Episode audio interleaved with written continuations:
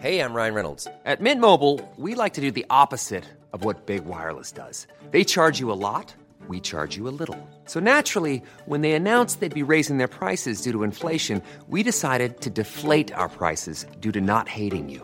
That's right. We're cutting the price of Mint Unlimited from $30 a month to just $15 a month. Give it a try at mintmobile.com slash switch. $45 upfront for three months plus taxes and fees. Promo rate for new customers for limited time. Unlimited more than 40 gigabytes per month. Slows. Full terms at mintmobile.com.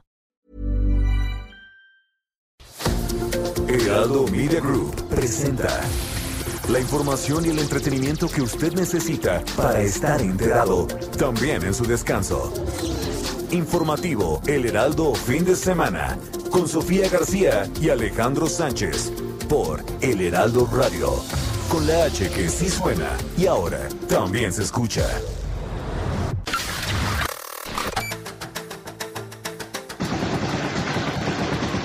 Balacera, ¿vale? En la mera plaza. que nada se debe, nada teme y que mi conciencia está tranquila y por lo tanto no tengo ninguna duda. La mayoría de los medios de información están en una abierta campaña en contra de nosotros. que López Obrador, ese que se da baños de pureza, nos está saliendo peor que los anteriores. Hoy podemos afirmar que el INE está desplegando toda su capacidad operativa, sus recursos humanos y materiales y su experiencia para que la consulta sea todo un éxito. Aprovecho para hacer un llamado a que participen en la primera consulta popular en nuestro país, primera consulta que se va a realizar con el tema del juicio de los expresidentes.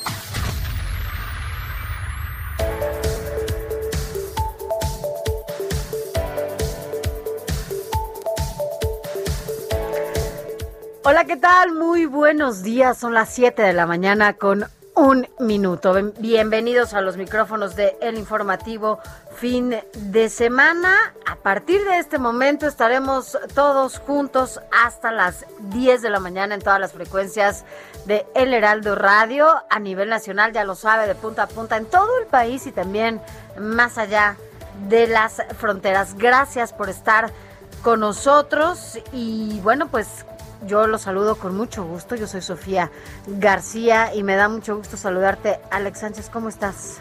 Hola Sofi, muy buenos días a ti y a todo el auditorio. Estamos transmitiendo en vivo desde Insurgente Sur 1271 en la Ciudad de México, Torre Carrashi, para todo el país y más allá de las fronteras en la Unión Americana al sur de los Estados Unidos. Es un gusto saludarte y lamentablemente tenemos que empezar. Ya no lo me quisiéramos. Ya no quisiéramos digas. tocar este tema, pero pues es inevitable porque es la noticia de todos los días y al mismo tiempo sirva para decir que hay que seguirse cuidando. Entre menos salga es mejor porque la COVID-19 otra vez nos vuelve a acechar, se está replicando. Y si usted no tiene necesidad de salir más que para los consumos básicos, pues no deje de hacer eso. Así es. No salga, ¿Tú sí más vale. Sofi? Pues no, trato de hacerlo mínimo. La verdad es que no, no, no he salido tanto como obviamente me encantaría hacerlo, pero pues como dices, finalmente hay que cuidarnos y el hecho de que uno mismo se cuide eh, también lo hace con su familia o con las personas que vive, con las personas que está en casa y eso hace que se detenga un poco el, el contagiadero de el COVID. Fíjate que hoy justamente lo que destaca la primera plana de El Heraldo de México es esta variante Delta, Alex, que está dominando Híjole. en los contagios y que se está, con- o sea, es muy fácil el contagio de esta variante y además es muchísimo más rápida. El no uso del cubrebocas hace que esto facilite a esta variante que esté propagándose en todos lados. Lamentablemente, los estudios dicen que antes de esta variante Delta, en el, por ejemplo, en la segunda ola de COVID-19, mientras una persona contagiada eh, pasaba el bicho a dos o cuatro personas, hoy por lo menos una persona contagiada con esta variante de COVID-19 infecta a nueve Así personas. es. Entonces, Y no sé eso ha nos habla De, no, o sea, no, no, no, que ves a cada vez No, gente, o sea, el contagio está muy fuerte, ¿no? los alcances, las personas que uno conoce, uno mismo. O sea, yo creo que yo soy víctima de esta variante, ¿Sí crees que te de esta variante Delta, porque al principio, hoy ya es más común decirlo, pero al principio eh, creo que me alcanzó y tengo muy, muy, muy claro a cuántas personas contagié. No, ya sé. Pero si hubiera sido mm, o hubiera salido más, seguramente hubiera contagiado a más personas. Contagié a tres o cuatro. Pero muy con- así, muy revelador a quiénes y cómo. Pero también es esto eh, parte de la responsabilidad que, que tiene cada persona que justamente da positivo y que en ese momento empiezas a hablarle a todo el círculo de gente Con la, la que tú mundo, estuviste. ¿eh? Sí, sí, sí, pero eh, le hablas y le dices, hazte una prueba, porque pues, la verdad es que salí positivo y ahora lo que sigue es que tú te hagas una prueba en... Hay que hacerse la prueba cinco días por lo menos después de que tuviste el contacto con la persona que dio positivo. Pero esto es Y lo también peor de parte de la todo, que no quisiera tampoco decirlo, no lo peor de todo es que no quisiera decirlo, es que esta variante Delta está alcanzando en la mayor medida de lo posible a menores de edad. Así es. Ya eh, Sinaloa y otros eh, otras entidades de el noroeste mexicano ya tienen sus desafortunadas víctimas infantiles por esta situación. Así es que aguas con si está saliendo, si está conviviendo en masa, porque cada vez es más difícil esta situación. Así es, vamos a platicar de esto y mucho más, cómo se está propagando esta nueva variante que es muchísimo más rápida en el COVID-19 y bueno, pues quédese con nosotros porque vamos a platicar de esto y de muchos otros temas. Sin duda, también otro tema, Alex, es la violencia esta semana, digo, ha sido como la punta, ¿no? En donde se ha destacado muchísimo la violencia que se vive en el país. No nos gustaría hablar de ese tema tampoco a nosotros, sin embargo, bueno, pues es algo que se ha desatado de manera brutal en toda la República, ¿no? Bueno, por lo menos en ocho estados en donde la están padeciendo y mal. Así que donde los abrazos no balazos no están funcionando. Ni tampoco es los una a estrategia muy complicada y no quisiéramos decirlo como bien señalas, pero nuestra obligación es dar el panorama nacional de todo lo que está pasando y cuando haces un repaso de estas situaciones y quisieras dejar en sábado y en domingo esta información de lado, no se puede. para tocar otros temas, pues es inevitable y los tienes que integrar dentro de tu paquete informativo, porque pues es, es necesario darlo. Así que agárrese, la situación es muy complicada. Michoacán, Guerrero, Tamaulipas, San Luis Potosí, San Luis Potosí, eh, Chiapas. no, no, no, no, es una, es una situación muy complicada, pero le tenemos que platicar de eso. Mientras tanto, así arrancamos con la información. Informativo El Heraldo fin de semana. Lo más importante en resumen. Marcelo Ebrard, titular de la Secretaría de Relaciones Exteriores, informó que México aprobará muy pronto ya la vacuna contra COVID-19 desarrollada por la farmacéutica Moderna. En su gira por Om- Ometepec Guerrero, el presidente Andrés Manuel López Obrador aseguró que el gobierno federal tomó una buena decisión al planear pocos programas sociales y económicos para tener mayor alcance, en lugar de sostener muchos programas que impactan poco en la sociedad. El presidente también anunció que se está preparando el traslado de la Secretaría de Salud Federal al estado de Guerrero. Esta propuesta que incluso hizo desde el inicio de su gobierno, en donde varias dependencias se iban a mover, la de turismo creo incluso se va a, la, a Quintana Roo. Esto, bueno, a fin de que no esté todo centralizado acá en la Ciudad de México. En otra información, La Secretaría de Salud informó que por cuarto día consecutivo México sobrepasa la barrera de los 12.000 nuevos contagios de coronavirus. El país sumó 12.631 pues, enfermedades nuevas en las últimas 24 horas, mientras que registró 225 muertes por la COVID-19. Y la Secretaría de Salud de la Ciudad de México, eh, su titular, Oliva López, confirmó que de acuerdo con las estimaciones, la variante Delta del coronavirus ya domina en la capital del país con un margen del 60 a 65% de casos positivos. La variante Delta ya es la dominante. Nosotros estamos estimando alrededor del 60-65% de todos los casos positivos. No todos se muestrean para hacer la secuenciación eh, genética, pero de los que se muestrean está esa proporción. O sea, está desplazada la variante 519, que es la variante eh, identificada como mexicana. Tenemos presencia, como ya lo hemos señalado, de la variante eh, gamma y de la variante alfa. Otra información, la Secretaría de Salud del Estado de Sinaloa informó que en las últimas 24 horas fallecieron 20 personas a causa del COVID-19, de las cuales 3 eran niños menores de 15 años, los cuales fueron clasificados como inmunosuprimidos.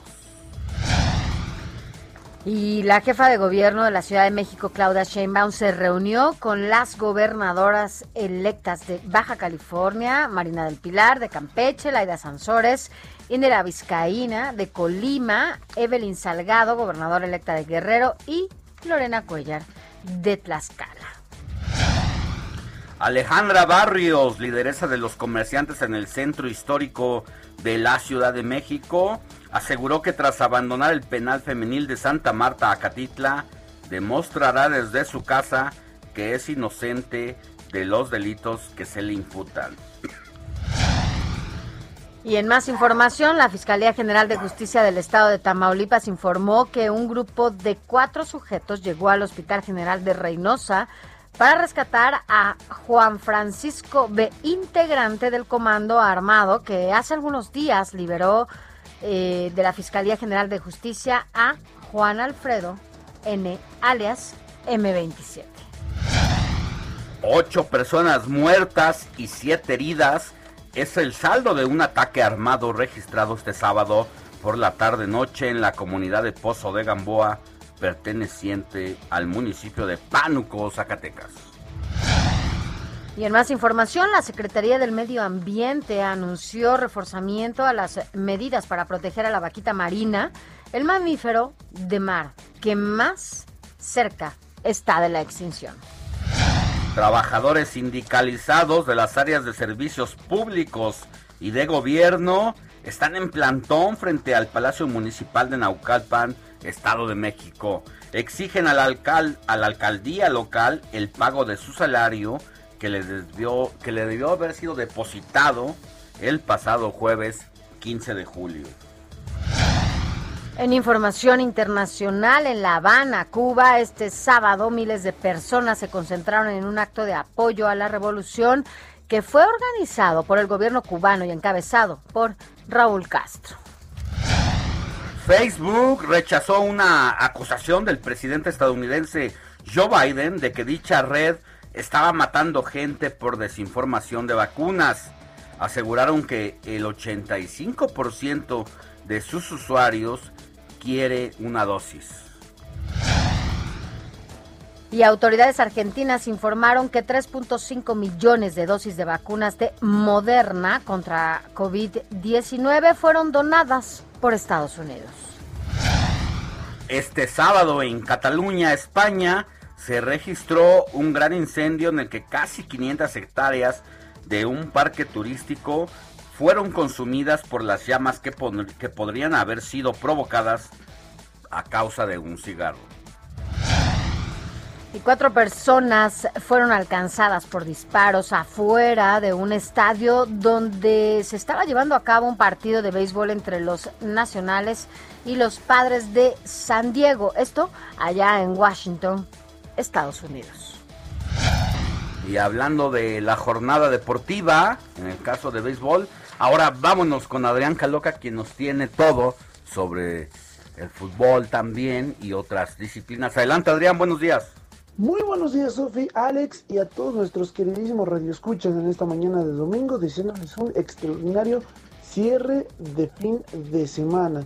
Y qué mejor manera de hacerlo, como siempre se los digo, que estando bien informados de todo lo que sucede en el mundo de los deportes. Es por ello que más adelante les estaremos comentando sobre todo lo que sucede en lo más reciente, por supuesto, incluyendo lo lamentable con las grandes ligas, lo de ayer en la noche. ¿Qué fue? Pues obviamente más adelante se los tendremos eh, para que no se lo pierdan, por supuesto. También recordar lo importante de este domingo en la mañana, indudablemente el Gran Premio de Silverstone. Estaremos comentándoles al momento lo que está sucediendo con Sergio Checo Pérez allá desde el suelo británico, por supuesto. También no olvidemos dentro de actividad, por supuesto, de ayer en la noche, las finales de la NBA, el quinto partido, lo que sucedió desde suelo americano y también, por supuesto, día de partido para la selección mexicana dentro de la Copa Oro. Esto y mucho más, eh, literal, mucho más, lo tendremos más adelante a detalle, Sofía y Alex. Gracias, Adrián, y vámonos a lo que sigue.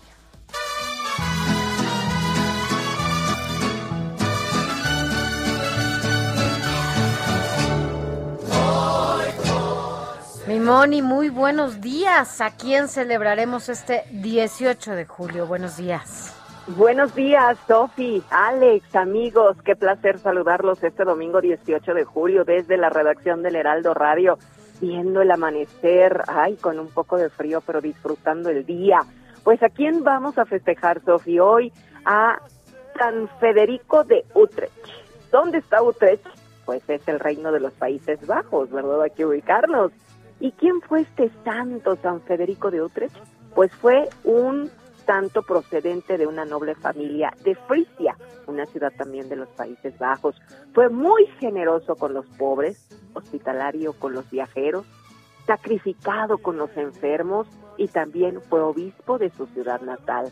Murió apuñalado al pie de un altar un 18 de julio del año 838. Esta es la historia del santo que festejamos hoy.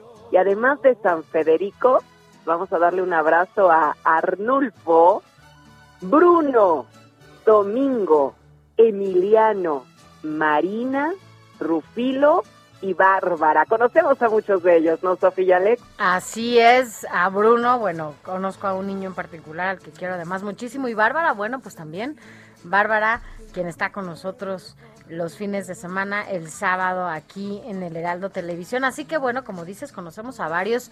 Un abrazo especial para todos y todas ellas y sobre todo para quien celebra alguna pues cosa en especial, su cumpleaños, su aniversario, alguna alguna cosa en particular. Un abrazo desde el informativo de fin de semana. Gracias, mi Moni.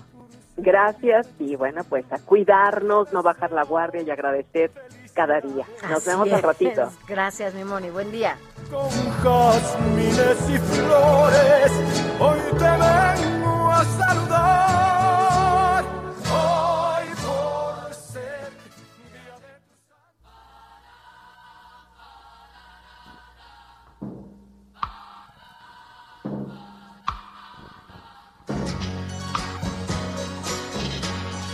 día de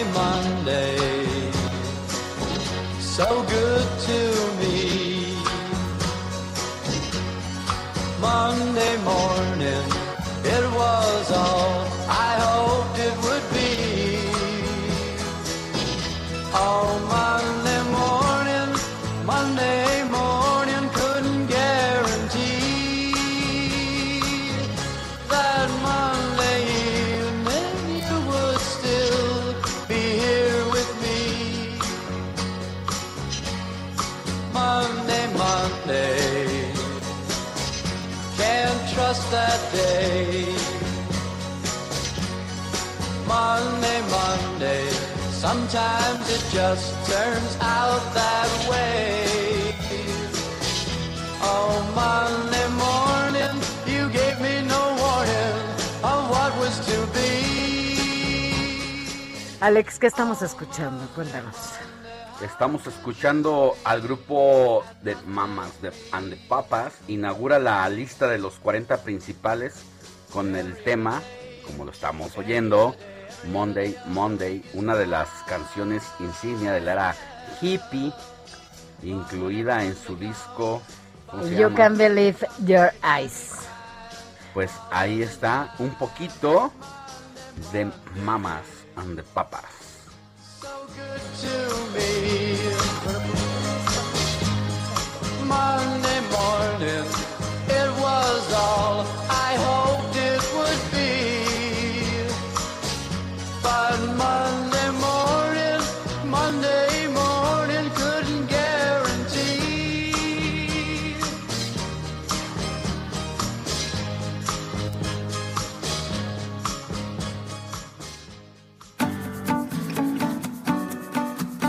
Escríbanos o mándenos un mensaje de voz al WhatsApp del informativo fin de semana 5591 63 5119.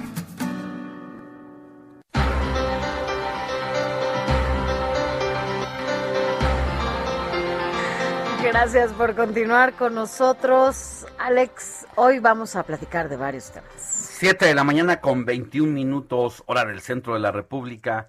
Entre otras cosas, ponga usted mucha atención porque seguramente esto le interesa. ¿Tiene algún crédito con el Infonavit directamente? ¿Conoce a alguien que lo tiene? Es seguro que lo que esté endeudado ahí y que usted tenga una posibilidad en este momento para que este crédito hipotecario contraído pues pueda años, ajá. resolverlo con descuentos desde hasta 50% en sus pagos en esta etapa. Así que eh, va a ser interesante. Y tampoco se confíe si tiene un crédito Infonavit y crea que el Infonavit, por ser aparentemente una institución que tiene que ver con el gobierno, que en realidad es tripartita, eh, si usted no paga esa cuota mensual, Sí. pues, ¿sabes una cosa? Que al final te la cobran como si fuera un banco, ¿eh? Sí, no, no, O hay, sea, hay ¿te personas atrasas? que llevan pagando cuántos años y le han bajado muy poco el capital, Bueno, ¿no? yo conozco una persona que hoy debe más de lo que le prestó el Infonavit. Porque Por los intereses, por alguna claro. razón, durante tres o cuatro años, que no pudo pagar eh, mes con mes su cuota definida, pues se le incrementaron los, los intereses y hoy debe mucho más de lo que le prestaron. Así es, eso es un buen tema porque la verdad es que mucha gente lleva años y años. Yo conozco también a mucha gente que lleva años pagando su crédito del Infonavit y que no ha podido bajarle absolutamente nada. Llevan 20 años pagando lo mismo y bueno, el crédito sigue subiendo. Póngase en contacto con nosotros, vamos a platicar de ese tema y si usted tiene alguna duda, eh, háganoslo saber.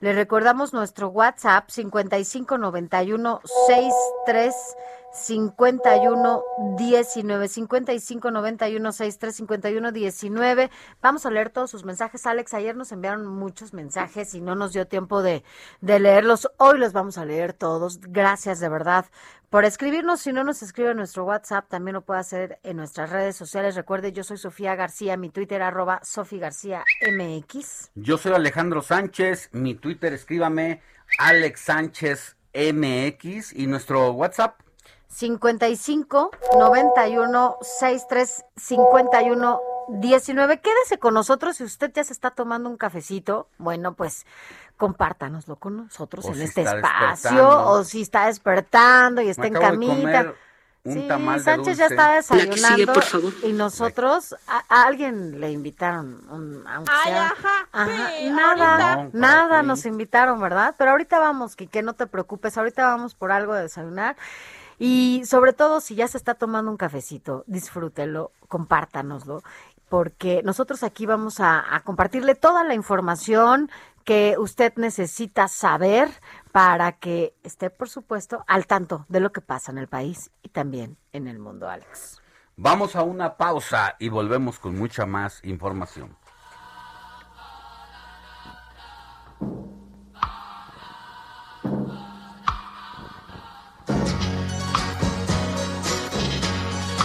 Monday, Monday, so good to me. La noticia no descansa.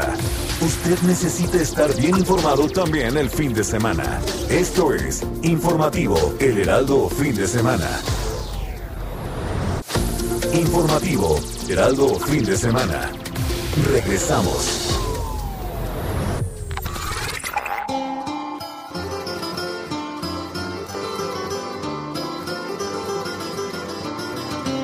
El 18 de julio de 1872 fallece el abogado político y presidente de la República Mexicana, Benito Juárez Pablo García.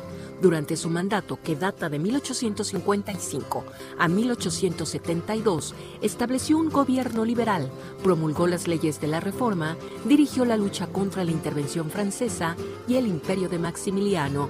Además, proclamó la Constitución de 1857. Benito Juárez luchó por la libertad de prensa, la separación entre la Iglesia y el Estado, además de que logró que el ejército mexicano estuviera bajo la autoridad civil.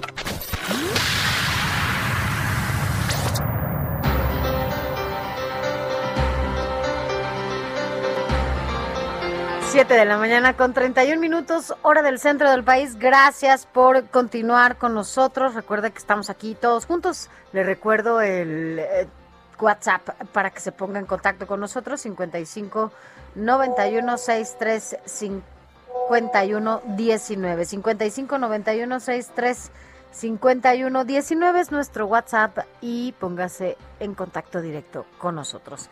Arrancamos rápidamente a detalle toda la información y es que, bueno, pues el día de ayer el presidente Andrés Manuel López Obrador estuvo de visita en Ometepec, en el estado de Guerrero y aseguró, eh, París, entiendo que, bueno, pues el gobierno federal ya tomó eh, una buena decisión, dice el presidente, para planear pocos programas sociales y económicos que tengan un mayor alcance. ¿Cómo estás, París Salazar? Tú estuviste ahí. Buenos días. París, es. Bueno, te escuchamos. Perdón, es que no te habíamos escuchado. Buen día. buenos días, Sofía, amigos, amigos de Heraldo. Y es que ayer en Ometepec el presidente Andrés Manuel López Obrador aseguró que el gobierno federal tomó una buena decisión de, al planear pocos programas sociales y económicos para tener mayor alcance, en lugar de, sostener muchos programas que impactaban poco en la sociedad. Y esto durante la evaluación de los programas de bienestar en Ometepec, el mandatario federal señaló que los gobiernos anteriores solamente creaban programas sociales para mantener estructuras burocráticas. Vamos a escuchar al presidente López Obrador. Fue, decía yo, muy buena la decisión de planear y la idea de que es mejor eh, tener pocos programas, pocas acciones gubernamentales, pero de mayor alcance en lo económico y en lo social. ¿Qué es lo que se hacía antes? Habían infinidad de programitas que consumían presupuesto. Y es que a pesar también de que no puede inducir el sentido del voto a los ciudadanos en la consulta popular sobre llevar a juicio o no a los expresidentes, López Obrador consideró que por privatizar la educación y rechazar a los jóvenes que querían estudiar, deberían ser juzgados los gobernantes del periodo neoliberal en México. Escuchemos al presidente López Obrador. Solo por esa razón se debería de juzgar a los gobernantes del periodo neoliberal. por privatizar la educación, por rechazar a los jóvenes que querían estudiar. Actualmente México no tiene el número de médicos ni de especialistas que requiere. Y más tarde, en Ayutla de los Libres, López Obrador pidió a sus colaboradores en el gobierno y a sus simpatizantes de la 4T defender la causa de la justicia y representar al pueblo, no zigzaguear ni correrse hacia el centro del, hacia el centro. Y, es, y bueno, dijo que no es necesaria la reelección si se trabaja 16 horas al día. Vamos a escuchar al presidente López Obrador. No perder el tiempo. Ya quedamos de que no va a haber reelección por principios, por convicción. No debemos alentar esa posibilidad. Pero como no vamos a buscar la reelección y queremos sentar las bases de la transformación y avanzar, inclusive consumar la transformación, no hay más que aplicarnos a fondo. Y bueno, este domingo el presidente López Obrador encabezará dos actos en Acapulco. El primero será a las 10.30 de la mañana, el aniversario luctuoso de Benito Juárez, y al, a las 12.30 del día, la supervisión de un libramiento poniente en Acapulco. Sofía, esta es la información. Gracias, Paris Salazar. Buen día. Buenos días. Gracias, Paris. Y vámonos a más información. Alex. Vámonos con Fernando Coca, nuestro compañero analista político en sus redes de poder. ¿Qué tenemos, mi querido Fer? Buenos días. Fernando Coca, actos de poder. Mi querido Fer Coca, muy buenos ¿Qué días. tal? ¿Cómo estás? Muy bien. ¿Cómo Pues, te este, portas? pues, pues me porto bien y, y tratando de entender este asunto de las corcholatas, de los destapes, que unos ven a destiempo, que otros eh, ya empiezan a, ver como eh, un factor eh, que pudiera debilitar la presencia de López Obrador, pero yo creo que aquí hay dos aspectos que no hemos tomado en cuenta. El estilo de gobernar del presidente López Obrador está sacando de balance el análisis de todo el mundo. Nunca en la historia, al menos en los últimos 100 años de México, habíamos tenido un apresuramiento, dicen unos, este, de que el presidente de la República dijera, señores, los que quieren ser presidentes, entren a la contienda, tienen cargos públicos, pero adelante. Y yo creo que por ahí va el tema. Y hay gente de su gabinete, los que tendrán que ponerse las pilas, coloquialmente dicho, para entregar resultados, muchos de los que no se han dado en estos casi tres años de gobierno. Y otros que tienen tareas eh, de gobierno, como Claudia Sheinbaum, que tendrá que recomponer todo, todo, todo lo que sucede en su administración para dar resultados, principalmente los electorales, y uno más, el senador eh, Ricardo Monreal, que ya dijo que si no es Morena, irá por otro lado, lo que pone a su partido en un riesgo de división, porque muchos de los que son senadores, o varios de los que son senadores, en el 22 y en el 23 querrán ser candidatos a gobernador. ¿Cuál será la fuerza de Monreal? Si él ya dijo que no le cumplen su capricho de ser candidato, eh, se va por otro partido. Yo no sé si Ricardo Anaya o Claudia X González o algún priista vaya a ceder su espacio para que Monreal sea el candidato de la alianza PAN-PRI-PRD. No, y Marcelo veo, Ebrard. veo a otro que te está faltando mencionar, que es don Marcelo Ebrard, que también dice, esta vez no voy a esperarme a lo que digan las encuestas, porque esta vez Ahora sí voy. él cree que le toca cuando tendría que estar eh, rindiendo un juicio por lo que ha pasado en la línea 12 y Sí. trata de evitarlo todo para posicionarse como un candidato a la presidencia de la República, muy anticipados todos, pero pues están tras el hueso. Sí, de la línea 12 le pega a dos de ellos, Marcelo Ebrard y Claudia Sheinbaum. Solo que la línea 12 se desplomó el 3 de mayo del 2021. Y quien lo construyó ya está atendiendo el asunto, creo que se apellida Slim, el señor, eh, va a reconstruir todo el viaducto elevado. Creo que aquí tenemos eh, solamente dos prospectos con eh, la capacidad y el, el impulso que les pueden dar desde la presidencia de la República y con su trabajo diario para ser los candidatos. Una es eh, Claudia Sheinbaum y el otro es Marcelo Ebrard.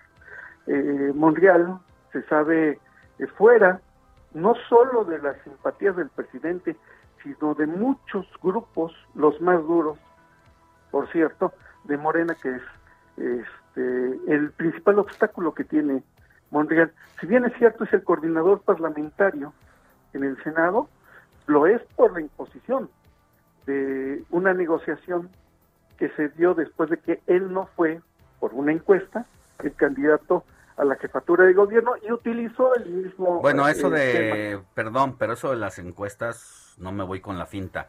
Eso es por quien quiere que sea el candidato o no, la verdad. Aquí entre bueno, nosotros la- la- la- no somos tan ingenuos como para comprarnos Las encuestas, las encuestas. le preguntan al presidente quién quiere que sea el candidato. ¿no? Ah, la encuesta es al, al presidente para el presidente. Sí, sí, sí, Ah, digo, pues Mario Delgado le preguntará al presidente, presidente, lo encuesto, ¿quién va a ser el candidato? Lo que, lo que diga a mí, dedito. Dedito. lo que diga mi dedito.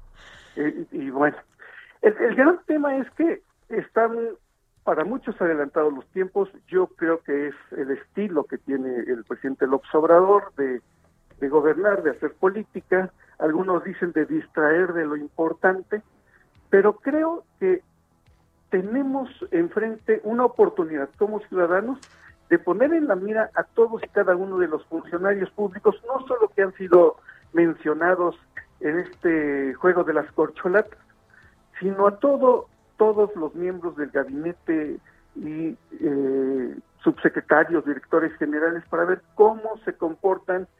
La transparencia y la rendición de cuentas hoy pudiera ser una de las mejores, de los mejores instrumentos que tenemos los ciudadanos para calificar a quienes nos quieren gobernar. Creo que Dos, tendría que ser. O sea, eh, uno cuando contratas, si tú fueras empresario, pequeño, mediano o gran empresario, si, con, si eres pequeño, si eres pequeño, contratas al gerente de tu taquería y si el tipo se le quema la carne constantemente y te echa a perder los 20 kilos que compras diario para hacer taquiza, pues creo que lo correrías, no permitirías, porque no te da de tu bolsa que se, te- que se le queme la carne constantemente. No, resultados Entonces, son los pues, que tenemos que exigir como ciudadanos. Se nos olvida eso y pese a eso nos vamos con otra finta, con otras circunstancias y a veces les condonamos todas las desgracias que ocurren en este país. Así es. Uno está con el tema de las vacunas y las trae a México. Otra, ayer eh, le estalló una rueda de eh, un vagón del metro, tuvieron que suspender por algunos momentos eh, las operaciones en la línea 3 del metro. Uno más no va a poder sacar las reformas, las tres últimas reformas que quiere el presidente López Obrador. Veremos con el paso de los días, de los meses, y en un año y medio, después de la elección de 2023 en el Estado de México, el arranque total y absoluto de la sucesión presidencial estará en marcha. Veremos, sí, muchos golpes bajos de aquí a esa fecha. Veremos también alianzas como la que ayer se intenta generar, las gobernadoras de Morena o la jefa de gobierno, una señal de que la cuestión de la candidatura también puede ser una cuestión de género. Creo que estamos en un hecho para muchos eh, incomprensible, pero para otros, eh, si lo tomamos eh, por ese camino, es nuestra oportunidad como ciudadanos de que la rendición de cuentas de, que, de, de quienes detentan el poder, pues es la mejor Mira, evaluación. Pero que sí la rindan, porque el problema de esta de este gobierno, mi querido Fer, es que lo que menos han hecho es No, justamente de- rendir sí. cuentas, ¿no? O sea, digo, en general, pero pero no han dado una rendición de cuentas importante. Utilicemos los mecanismos que tenemos Hasta quieren como ciudadanos desaparecer para las, forzarlo. las Pues instituciones. opongámonos. yo los- soy de los que piensa que esos organismos autónomos no deben desaparecer. Los ni ciudadanos- tocarlos, ni tocarlos. Los ciudadanos tendríamos que dejar de, mm, o sea, de dar cheques en blanco a los Exacto. funcionarios, ya sea tu alcalde, tu, Sí, tu gobierno directo, tu ¿no? presidente, tu gobernador, y no se diga gobernador. tu diputado, independientemente del partido en el que se desenvuelvan. O sea, son empleados y hay que exigirles cuentas y no hay que darles cheques en blanco independientemente de cualquier partido, porque lo mismo pegábamos el grito con un Calderón, con un Peña Nieto, como pues hay que hacerlo con un Andrés Manuel y no casarnos con las emociones de estar ahí como borreguillos, ¿no? Tras, y tú dijiste algo al inicio de esta presentación, el estilo de gobernar del presidente, pues que, o sea, ese libro incluso ah, se tituló así de Daniel Cosío Villegas, donde hablaba del estilo unipersonal del presidente por eh, gobernar. Hay que reconocer que en este sexenio quien ocupa la silla de Palacio Nacional, pues tiene una capacidad eh, que ya quisieran muchos políticos de dominar a las masas, pero tendríamos que dejar de irnos emocionalmente para pensar y cuestionar qué está ocurriendo y con base en eso, pues ejercer nuestro derecho del voto. Esta etapa nos da la oportunidad de ejercer nuestra ciudadanía, no solo ser observadores del quehacer político, de lo que hacen ellos, los políticos, las políticas, sino que ejerciendo nuestra ciudadanía podemos incidir y decidir quiénes van a ser los candidatos, no solo en Morena, no solo los que ha mencionado el presidente, sino en el resto de los partidos políticos, Así aunque no se milite en ninguno. ¿eh? Creo que si ejercemos ciudadanía, pedimos, exigimos rendición de cuentas y transparencia total en el ejercicio del poder, podemos tomar esta experiencia nueva, novedosa del destape de las corcholatas como una oportunidad para hacernos sentir como ciudadanos. Así es, mi querido Fer. Pues veremos qué, qué sigue y sobre todo todos los otros demás destapados, estas nuevas corcholatas que seguramente seguirán saliendo con el Así paso de, del tiempo y bueno, pues aquí estaremos desde este Y espacio. mientras, en lo que sucede esto, cubrebocas otra vez, por Así favor, es. Ah, cuidémonos. Todas y todos tenemos que usar vez. este cubrebocas porque está fuerte esta nueva variante Delta que ya eh, nos estaban diciendo y hoy en la primera plana del Heraldo de México lo dicen. El 60% al menos de este contagiadero nuevo del repunte del coronavirus es por la variante Delta. Delta. Mi querido Fer, te mandamos un abrazo. Como Un siempre. abrazo para ambos, un abrazo a la audiencia. Gracias, Fer Coca. Bueno, ya lo escuchó usted, pero mire, vamos a cambiar de tema. Alex Sánchez, adivina de quién es cumpleaños hoy. Ah, caray, ¿de quién es ahora? Eh, de un consentido, además. Además, a ti te encanta ese, ese deporte. Es un boxeador y es Saúl Canelo Álvarez. Es su cumpleaños el día de hoy, porque justamente este eh, personaje, que además ahora se ha caracterizado también por ser un solidario con algunas causas, ¿no? En donde, bueno, pues le ha ayudado a niños o a niñas que padecen cáncer y que no tienen para pagar sus tratamientos. Él ha sido uno de los personajes que más ha ayudado a estos niños y niñas. Y es que, bueno, pues es muy joven, cumplió justamente el día de hoy 31 años de Guadalajara. Jalisco, ahí donde él nació, el Canelo Álvarez. Y bueno, pues hoy justamente lo, lo, queremos decir porque, bueno, pues sí es un consentido también de este, de este espacio. ¿A ti te gusta el box? Me gusta mucho el box, creo que Saúl El Canelo Álvarez ha venido de menos a más mostrando sus dotes y es joven para la comunidad universal, pero ya no es tan joven para el boxeo. Teníamos la imagen del Canelo Álvarez, un jovencillo, ¿no?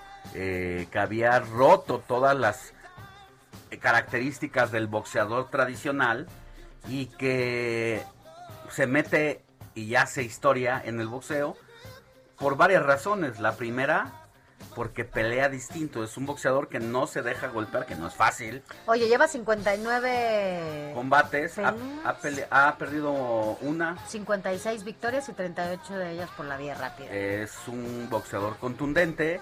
Le sigue faltando esa victoria que nos haga convencernos a todos los mexicanos de que en realidad es un ídolo, pero es un fuera de serie. No hay boxeadores mexicanos pelirrojos. No. Hay pocos boxeadores que se desenvuelven en los pesos eh, mayoritarios, es decir, de 77 kilos en adelante.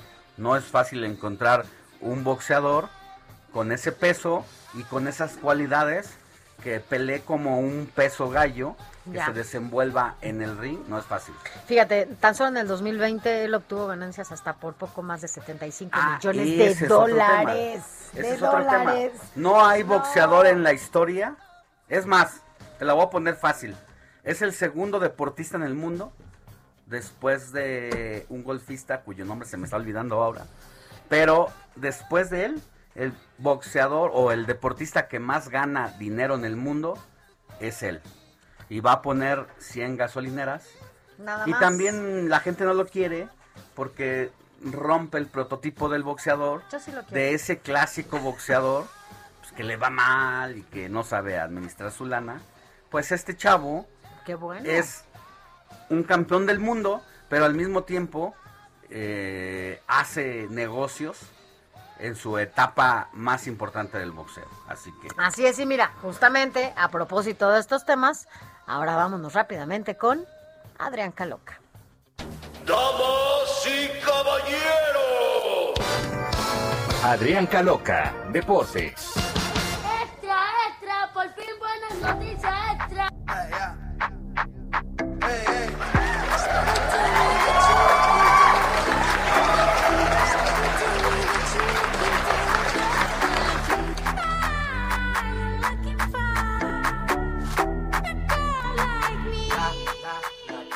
yo, se lo, yo sí me lo imagino al querido Adrián echando el perreo. Sí. ¿Cómo Seguro estás, se mi está querido despertando. Adrián? Hola Sofía, hola Alex, muy buenos días, claramente, si no te lo imagines, ya el próximo fin de semana en cabina bailamos un rato, Alex. Conste, Bailas, quiero verte. bailas, Manda bailas, para bailar, vamos a verte bailar aquí. Falso. Con, Bueno, pero con Quique, Le ¿eh? vamos a decir a Quique que venga, que no Porque se a vaya. Quique nada para más que le hace el cuento como la bailada. No, Quique, Quique estupendo, como todos los días, muchas gracias. te amo, Quique Esa es Se me hace que ya ahí, otra te caché ahí en tu libreta, Quique, mi amor, ¿eh? Y traía un Híjole. corazón acá de esos de que Sí, ponían la sí, flecha. Impresionante. te lo, te lo fui a you. regalar, te lo regalé No, Quique. Traen un match impresionante. No, bueno, mejor Pero bueno. háblanos de Alborotadores. Pobres de cada uno que se queden ahí. No, y aparte, mentiremos. la presentación perfecta porque eh, eh, escuché el extracto de la primera película de Space Jam, la cual acabamos de ver, y me quedo con la 1. La 2 es muy buena, pero la 1, hablando de deportes, porque en la 1 está Michael Jordan y en la 2 está LeBron James. Pero bueno, justamente hablando de básquetbol, porque con eso arrancamos, perdón, la información del día de hoy, y es que ayer se jugó el quinto partido de la final de la NBA, en donde los Bucks derrotaron allá en Phoenix a los Soles 123-119, y con esto le dieron la vuelta a la serie final. Iban perdiendo Milwaukee la serie 2-0, empezaron perdiendo 2-0 los primeros dos encuentros jugados allá en Phoenix, y ahora lo pusieron a su favor 3-2 algo que no sucedía en este tipo de situaciones desde hace 15 años, eh, cuando lo hicieron el Miami Heat. Entonces ahora Milwaukee está a un partido, a un solo partido de ganar y ser el nuevo campeón de la NBA, algo que exactamente no sucedía desde hace medio siglo, desde 1971. Phoenix todavía tiene posibilidades, pero de los dos encuentros que le quedarían, pues no tendría que perder ninguno. Milwaukee con que gane uno ya es campeón. Vamos a ver esta situación en, inicios de la semana. Cambiando de disciplina, vámonos al béisbol, algo que no se tenía contemplado y que lamentablemente eh, pasó ayer en la noche. Durante el encuentro allá en las grandes ligas, en Washington, entre los nacionales y los padres de San Diego, se jugaba la sexta entrada en la baja cuando se suscitó un tiroteo en las inmediaciones del estadio para ser más específicos, en cerca de la puerta de la tercera base. Y bueno, obviamente el partido fue suspendido, la gente corrió, se hizo un caos. Hoy a la una de la tarde está programado que se reprograme antes del juego que se tiene planeado para hoy, o sea, simplemente para, para terminarlo. En cuanto a cuestión de fútbol, hoy juega la selección mexicana. Eh, México enfrenta justamente a El Salvador a las nueve de la noche. Esto eh, en cuanto a Copa Oro, El Salvador viene de ganar sus dos encuentros frente a Guatemala y Trinidad y Tobago respectivamente. Recordar que México inició eh, con un empate sin goles frente a los caribeños y posteriormente derrotó 3-0 a Guatemala que entró eh, en sustitución de Curazao a este torneo. Recordemos que Curazao tuvo la mitad de su plantel, eh, pues bueno, enfermo de COVID y fue por esta situación. Y a las nueve de la noche, insisto, y, a las nueve, pero de la mañana, hoy corre Sergio Checo Pérez. Les vamos a estar poniendo el, Oye, el pronóstico más adelante. Adrián, nos conectamos contigo para que nos narres un poquito de la carrera, porque incluso a quienes no les gustaba o no nos gustaba la Fórmula 1, creo que el Checo Pérez ha hecho que sea atracción. Nos conectamos más tarde. Claro que sí. Buen día. Pausa y volvemos con más. La noticia no descansa. Usted necesita estar bien informado también el fin de semana. Esto es Informativo El Heraldo Fin de Semana. Informativo Heraldo Fin de Semana. Regresamos. Noticias a la hora. Heraldo Radio le informa. 8 de la mañana en punto. ¿Cuáles son las plazas donde se reactivarán los módulos de pruebas COVID en la Ciudad de México? Daniel Rivera tiene el reporte completo. Adelante, Dani, te escuchamos. Gracias, Moni. Así es, buen día. El director general de la Agencia Digital y de Innovación Pública, la DIP, Eduardo Clark, informó que el gobierno de la Ciudad de México reactivará el programa para realizar pruebas rápidas de COVID-19 totalmente gratuitas en plazas y tiendas de autoservicio a partir de la próxima semana. Además, el funcionario capitalino detalló que los módulos en los centros comerciales operarán a partir del próximo 20 de julio con un horario de martes a domingo de 11 de la mañana a 3 de la tarde. Las plazas donde habrá módulos de pruebas COVID serán dentro de la Plaza Las Antenas, Parque Tezontle, Parque Vía Vallejo, Parque, bueno, Plaza Perisur, Centro Santa Fe, Forum Buenavista y Centralia Churubusco. Finalmente, el director de la DIP ag- agregó que derivado del incremento de los casos por COVID-19 se habilitarán 49 puntos de toma de pruebas gratuitas por parte del IMSS. Hasta aquí la información, Moni. Seguimos pendientes. Muy importante, Dani. Muchas gracias. Buen domingo. Gracias, buen domingo. En otros temas, un grupo de cuatro sujetos llegó al Hospital General de Reynosa, Tamaulipas, para rescatar a Juan Francisco B., integrante del Comando Armado que hace días liberó de la Fiscalía General de Justicia Juan Alfredo N., alias M27 o Calamardo, y quien fue recapturado horas después. La Secretaría de Educación Pública y el Instituto Nacional de las Mujeres alistan estrategias para prevenir la violencia contra las mujeres e impulsar el interés por la ciencia y las matemáticas. Esto entre las jóvenes estudiantes de México. En el mundo llegaron a Ontario, Canadá, 101 combatientes y técnicos mexicanos, especialistas en fuego para apoyar a sus colegas, ya que la situación de los incendios forestales es crítica en ese país, en donde se anticipan altas temperaturas para los próximos días. En las pasadas semanas, Vancouver reportó 49.6 grados, una cifra récord. Al menos cuatro heridos de bala se reportan hasta el momento debido al tiroteo que tuvo lugar la noche del sábado afuera del estadio de béisbol el estadio Nationals Park. Esto es en Washington, D.C., en el que se celebraba el encuentro de los Washington Nationals contra los San Diego Padres. El comité organizador de los Juegos Olímpicos de Tokio confirmó la aparición de dos casos positivos más de COVID-19 en la Villa Olímpica, pero a diferencia del día anterior que apareció el caso de un colaborador, ahora fueron dos los atletas contagiados, esto a cinco días de la inauguración de la justa mundial. Por motivos de confidencialidad no se los nombres de los casos positivos.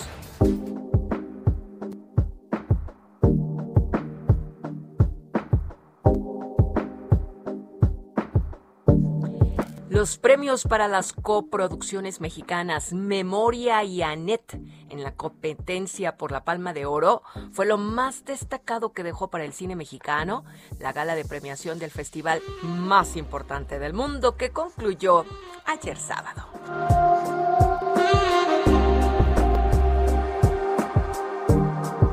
Le invitamos a que continúe en la sintonía del Heraldo Radio. Le informó Mónica Reyes.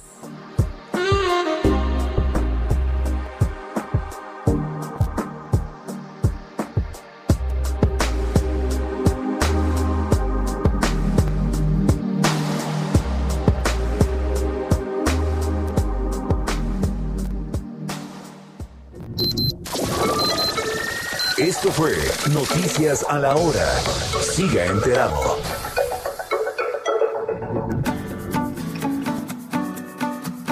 Escríbanos o mándenos un mensaje de voz al WhatsApp del informativo fin de semana 5591 63 51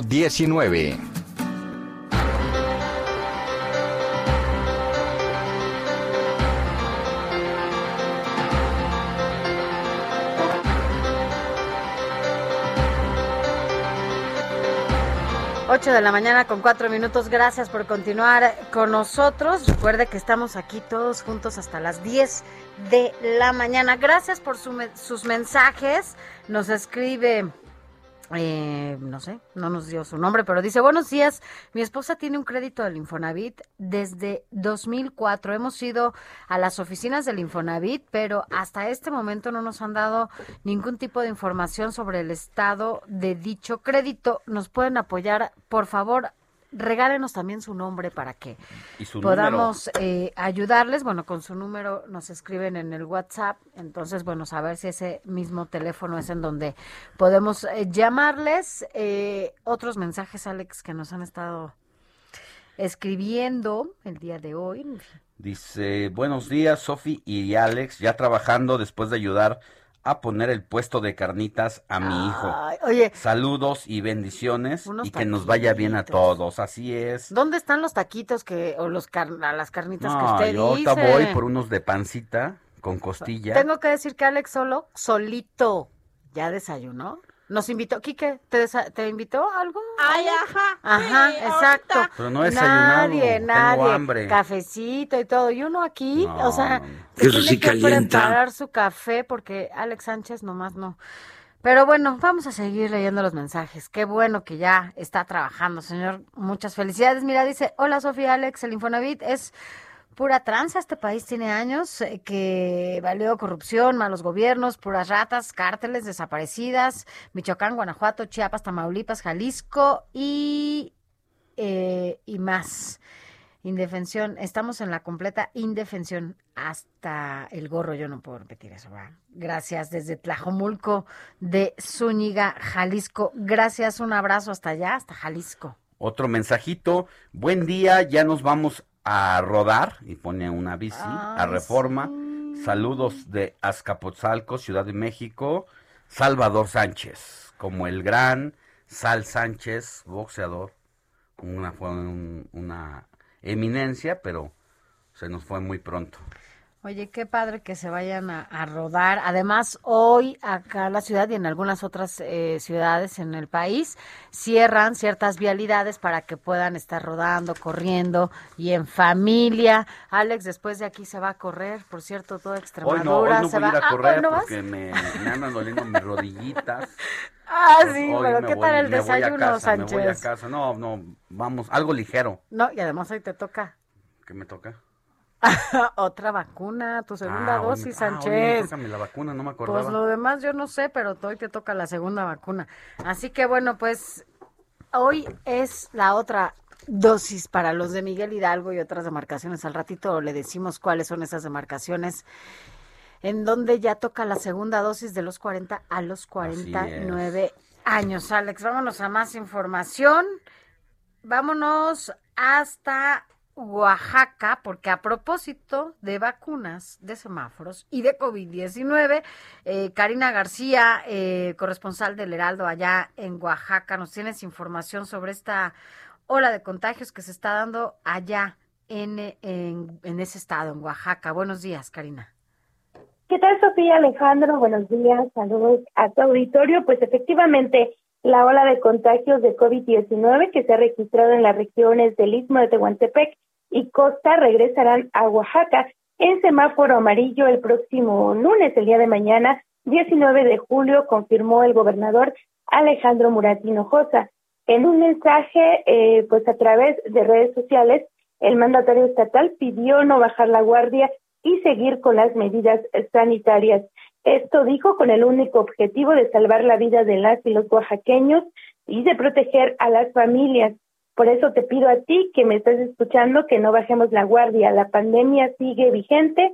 Debemos utilizar el cubrebocas, distanciamiento social y si es posible quedarse en casa, agregó el gobernador del estado. Y es que debido al acelerado número de casos en las regiones del Istmo de Tehuantepec y la costa, al menos media docena de, de municipios de estas regiones han impuesto medidas restrictivas. Comentarles que actualmente en el estado de Oaxaca pues se reportan 50.949 casos y bueno, en seis hospitales de la entidad se reportan al 100%. Es el reporte.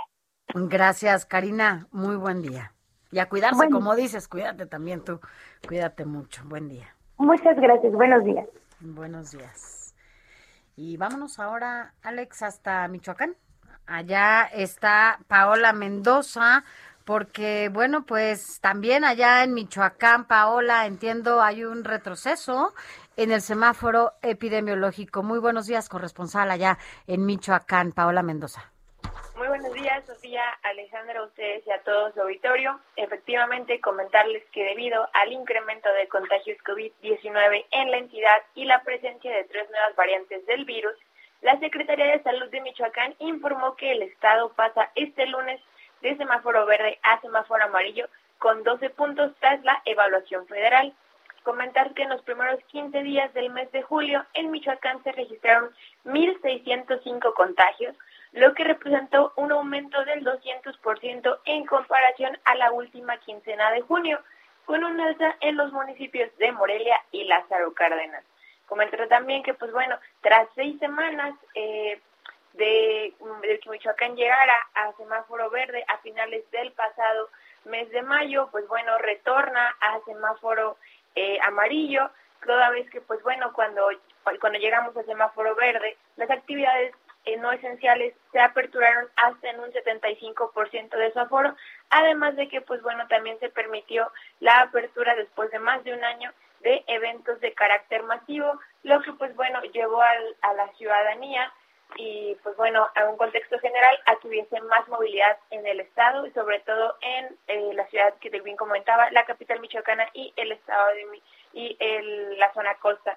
En este sentido, pues bueno, con el aumento de la movilidad social y el descuido de las medidas de prevención, aumentó la positividad en la transmisión del virus, así como la hospitalización.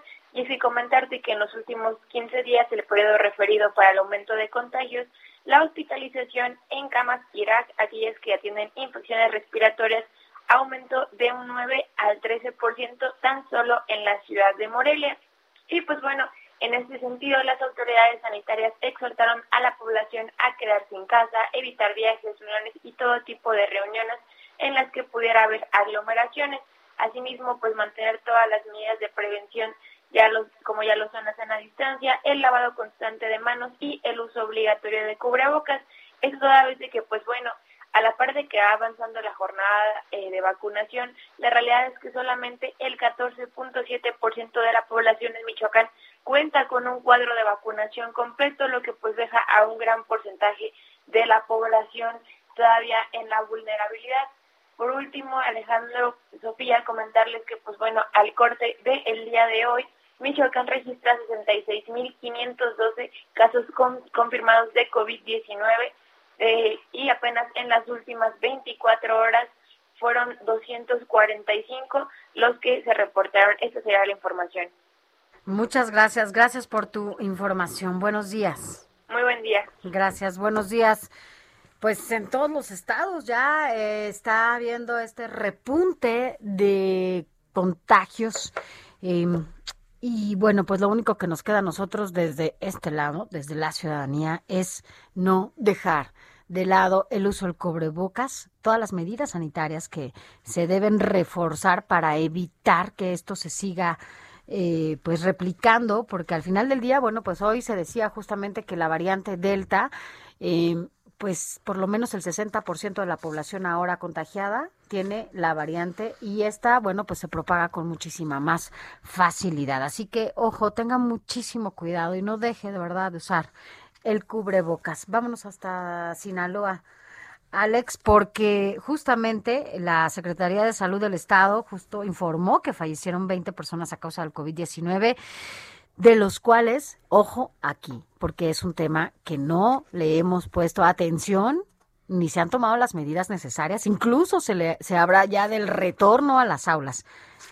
Tres de ellos eran niños menores de 15 años. Cuéntanos de qué se trata, Carlos Valenzuela. Buenos días.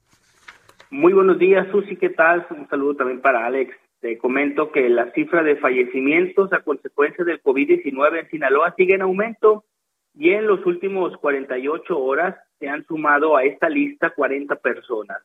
Entre estos decesos se reporta que la, se reportó que por parte de la Secretaría de Salud que son tres niños los que fueron clasificados como inmunosuprimidos, es decir, que no tenían eh, defensas para defenderse de este virus. El primer caso que se reporta ocurrió el viernes 9 de julio en el Instituto Mexicano del Seguro Social de Los Mochis. Es un infante de 10 años de edad, originario del Fuerte, del municipio del Fuerte. El segundo caso se trató de un niño de un año de nacido quien falleció en el hospital del IMSS, pero en Culiacán. Esto ocurrió el sábado 10 de julio. Y el tercero fue una niña de 14 años en el Seguro Social de Los Mochis. En esta lista que proporciona la Secretaría de Salud aparecen jóvenes de 29 años, de 36, de 38 años, quienes tenían algún tipo de enfermedad como diabetes y asma. En el reporte más reciente que proporcionó anoche la Secretaría de Salud aparecen en esta lista también jóvenes de 20 años que falleció el 16 de julio en el IMSS del Rosario sin ningún padecimiento son jóvenes que todavía no reciben la vacuna y como lo ha dicho el secretario de Salud del Estado, actualmente el COVID, la emergencia sanitaria y la población vulnerable son los no vacunados porque el 80%, 87% de los hospitalizados no han recibido ninguna vacuna, son los que están cayendo en los hospitales y son los que están sufriendo por estas consecuencias del COVID-19. En este reporte, en las últimas 24 horas, eh, hay 670 nuevos casos de COVID-19 y los pacientes activos ascienden a 4.160, la cifra más alta en todo lo que va de la pandemia. El año pasado, en pleno confinamiento, el 12 de junio, fue el día en el que se había reportado más casos activos en el estado. Estábamos en semáforo rojo en ese entonces, estábamos en confinamientos eran 1.600. Ahorita estamos hablando de que son 4.160 casos activos y en total son 49.743 casos confirmados en el estado y fallecimientos son 6.625 hasta este momento que han sido reportados por la Secretaría de Salud. A partir de mañana Sinaloa eh, aparecerá en semáforo rojo con unos protocolos que van a empezar a aplicar un poco más estrictos, pero ya lo anunció el gobernador, no habrá cierre de establecimientos ni tampoco habrá ley seca. Todo se va a mantener igual, dice que hay que aprender a vivir, a vivir y a cohabitar con el COVID-19, pero simplemente hay que salir y hay que cuidarse lo más posible de contagiarse porque esta variante Delta estamos viendo de que es mucho más contagiosa que la primera versión del COVID que nos atacó el año pasado. Así es, así que bueno, pues ojo, hay que cuidarse todos y todas para evitar este contagiadero que se está dando en todos, casi en todos los estados. Y bueno, sobre todo llama la atención que pues ahora son los niños y las niñas las que están padeciendo esto, no se les ha prestado tanta atención como debería, incluso lo mencionábamos, está llamando ya al retorno a las aulas y esto puede ocasionar todavía un repunte mayor en el número de contagios. Pero bueno, estaremos al pendiente de lo que suceda en todo el país. Gracias, Carlos Valenzuela, corresponsal de El Heraldo, allá en Sinaloa. Buenos días. Muy buenos días, un saludo. Gracias, un saludo. Alex, solamente recordar rápidamente, hoy te decía que te toca, te toca la vacuna, te toca tu segunda dosis. Hoy para los de Miguel Hidalgo, por favor, para la letra S, T, U, B, W, X, Y y Z, y también para los rezagados, hoy la vacunación puede ser en el campo militar Marte o en la biblioteca Vasconcelos.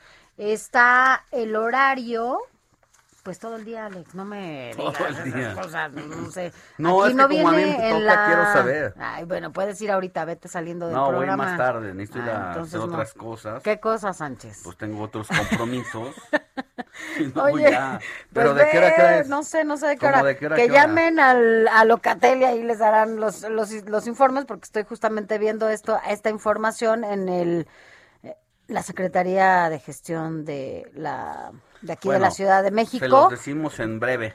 Va, por favor, ¿eh? me lo dices para Vamos saber. a, vamos a para que vayas. en este momento. Para, Es importante para que yo lleve- saber a qué hora- hasta qué hora puedo ir. Bueno, habla Locatel Sánchez. Y lleve también su, su cédula, Su cubrebocas. su cédula impresa para esta segunda dosis, así como su INE. Esto hace muy fácil que llegue directo a la vacunación.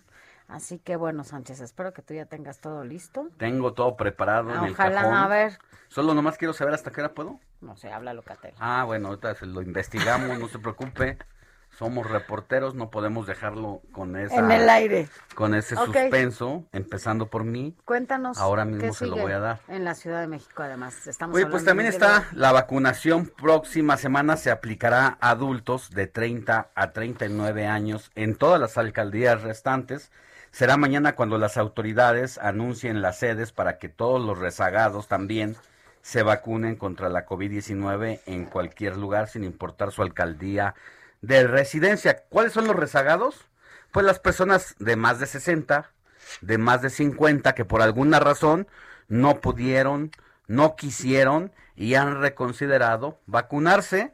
Vayan por favor a los distintos lugares donde se va a aplicar el biológico cuando los casos positivos en personas no vacunadas han aumentado y estos lugares donde va a aplicarse la vacuna para 30, 39 años o más será Tláhuac, Miguel Hidalgo, Azcapotzalco, Benito Juárez, Coyoacán, Gustavo A. Madero, Venustiano Carranza, Álvaro Obregón y Tlalpan. Además, ya no se va a registrar así por alcaldía como venía haciendo, sino que todos los interesados podrán acudir también al centro que más les convenga. Es decir, si usted vive en Miguel Hidalgo pero trabaja en Venustiano Carranza, pues puede pasar allá ¿De qué hora a qué hora, Alex? a partir hasta ¿De qué hora las a qué 5 hora? de la tarde. ¿Ah, sí? Tiene que formarse ahí para que esté pendiente de esta ¿A partir de dosis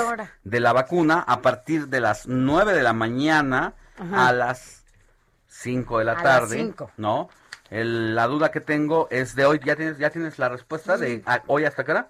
Geo, Todavía ¿hasta qué no. hora pueden ir hoy a no ha investigado, está, sigue ahí en Google dando el, la hora, pero ahorita va a llamar a Locatel 658 11 11, Sofi, echa un telefonazo para que nos informes a todos hasta qué hora podemos. Así es. Eh, vámonos a más información. Ahorita les decimos hasta qué hora puede irse a, a vacunar. Es importante que no lo deje de hacer. Así que bueno, ahora vámonos hasta, hasta Zacatecas porque ahí está nuestra compañera Stephanie Villegas. Porque bueno, pues vamos a dar un giro a la información de COVID porque ya lo, se lo hemos dicho en este espacio. Lamentablemente tenemos que hablar de la violencia, que esa es la otra pandemia que se vive en muchos estados del país y Zacatecas, bueno, pues es uno de ellos. Cuéntanos de qué se trata, Stephanie Villegas. Buenos días. Buenos días, Sofía. Y así como lo comentas, este, la violencia continúa aquí en el estado de Zacatecas y es que el Grupo de Coordinación Local en materia de seguridad confirmó que este sábado se llevó a cabo una agresión en donde se registró que, eh, donde varias eh, personas que se encontraban en un convivio en una comunidad de Pozo de Gamboa en el municipio de Pánuco lamentablemente perdieron la vida a través de una agresión que sufrieron por hombres armados en donde dos mujeres y seis hombres resultaron heridos seis de ellos, seis de, siete de ellos perdieron la vida en el lugar y una más este, perdió la vida cuando había sido trasladada al recibir atención médica. En el momento pues se conoció que este hecho, se, in- desde este hecho que se conoció, la autoridad desplegó a las autoridades de los tres niveles de gobierno a fin de eh, ubicar a los responsables. Bueno, pues de igual forma también a través de un comunicado eh, la, junta, el grupo de coordinación local eh, informó que la Fiscalía General de Justicia del Estado pues ya lleva a cabo una indagatoria, indagatoria correspondiente para determinar la línea de investigación que permita conocer las condiciones en donde, que se registraron estos hechos. Y pues bueno, también indicaron que se mantuvo un primer, desde que se mantuvo el primer reporte de esta lamentable agresión, las corporaciones acudieron al lugar a atender la situación que se presentó en dicha comunidad y pues bueno, expusieron que en todo momento pues han estado buscando mantener la comunicación con el gobernador Alejandro Tello Cristerna, quien ha instruido que no se escatimen recursos para buscar a los responsables de la agresión y se establezca de manera inmediata la presencia de corporaciones estatales y federales. Por su parte, la, la Fiscalía General de Justicia del Estado pues ya realiza la, investiga la indagatoria y los procesos de datos para determinar con la identidad de las víctimas pues bueno, también finalmente pues el grupo de coordinación local reiteró su compromiso y trabajo para para que permanentemente pues se fortalezca la seguridad en el estado Claro. Pues muchas gracias por la información, Stephanie Villegas. Ni modo, nos toca hablar de esta información que nada le hace bien al país y que lamentablemente, bueno, pues está dando en diferentes estados de la República. Gracias, Stephanie. Gracias, luego. La noticia no descansa. Usted necesita estar bien informado también el fin de semana. Esto es Informativo El Heraldo Fin de Semana. Informativo Heraldo Fin de Semana. Regresamos.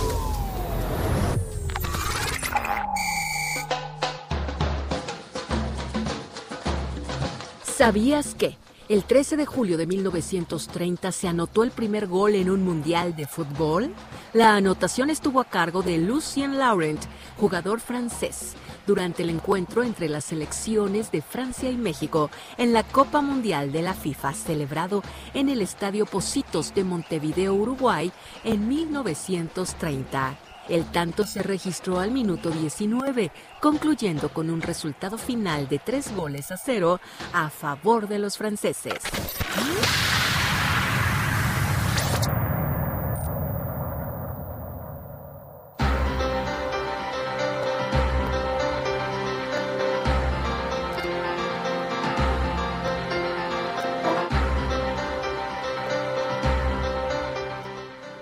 Ocho de la mañana con 31 minutos. Alex, seguimos aquí. Oye, Sofi, una de las cosas que más trabajo le ha costado a este gobierno atender son las demandas de las organizaciones eh, feministas que legítimamente exigen pues un cambio en la política en torno a que haya proyectos eh, que eliminen la violencia en contra de las mujeres.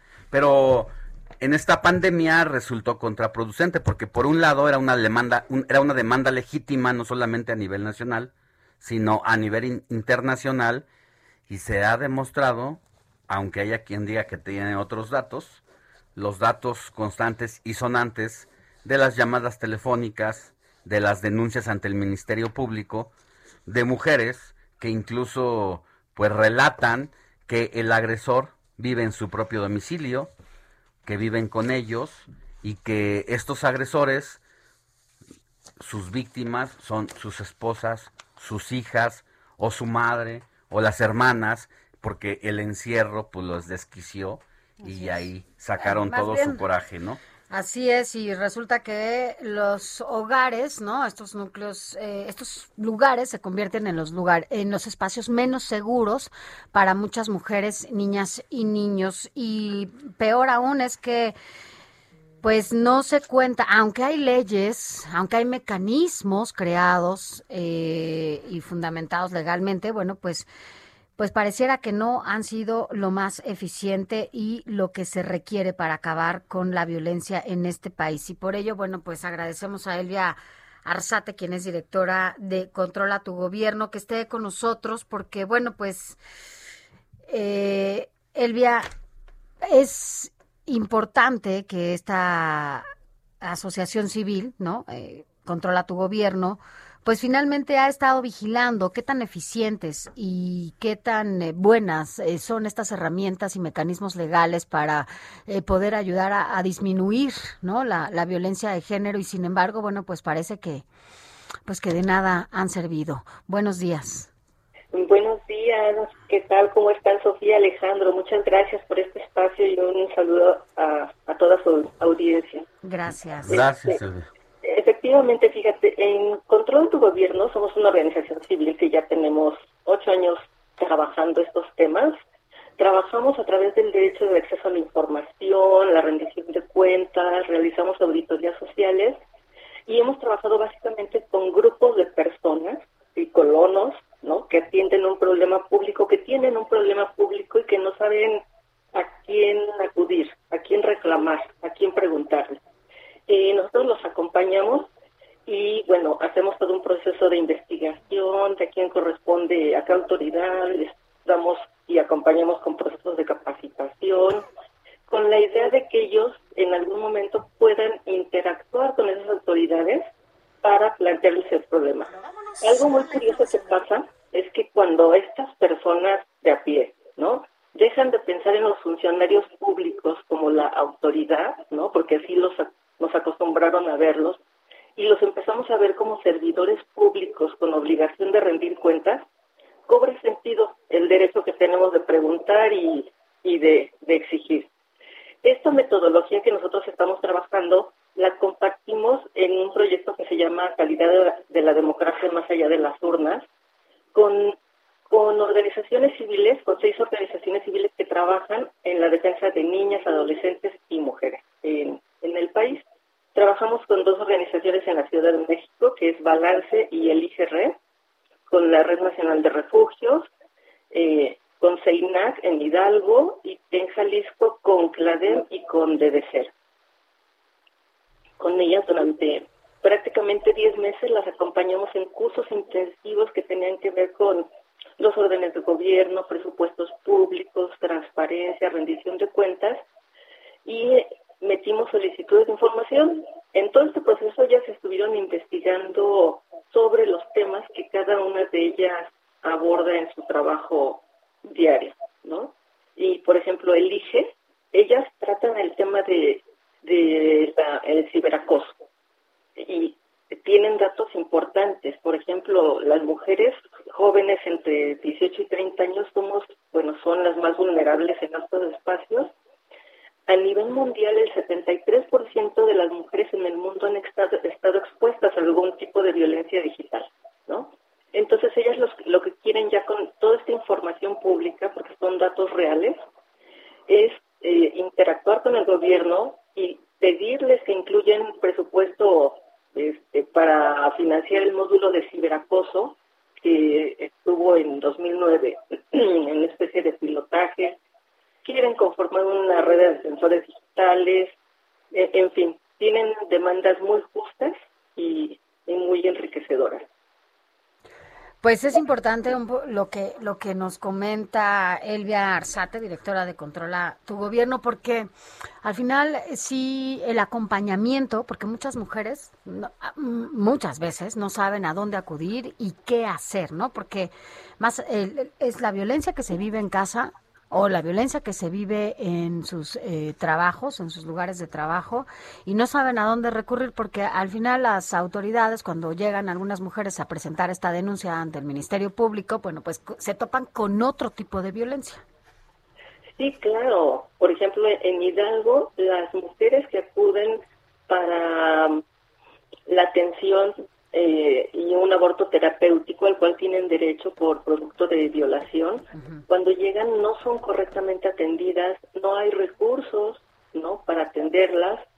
Tratamos de investigar en este proyecto dónde quedaron esos recursos, porque fueron asignados, y no obtuvimos respuestas de las instancias municipales hay una desarticulación a nivel nacional entre las dependencias que deben atender los problemas de las mujeres.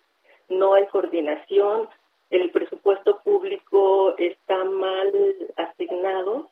Fíjate, en una investigación que Un cuello de botella, ¿no? Al final, porque eso es justamente lo que enreda todo, ese es el nudo en donde no permite que la justicia y las autoridades actúen como deben de hacerlo. Así es, y no es tema de una persona que se robe el dinero.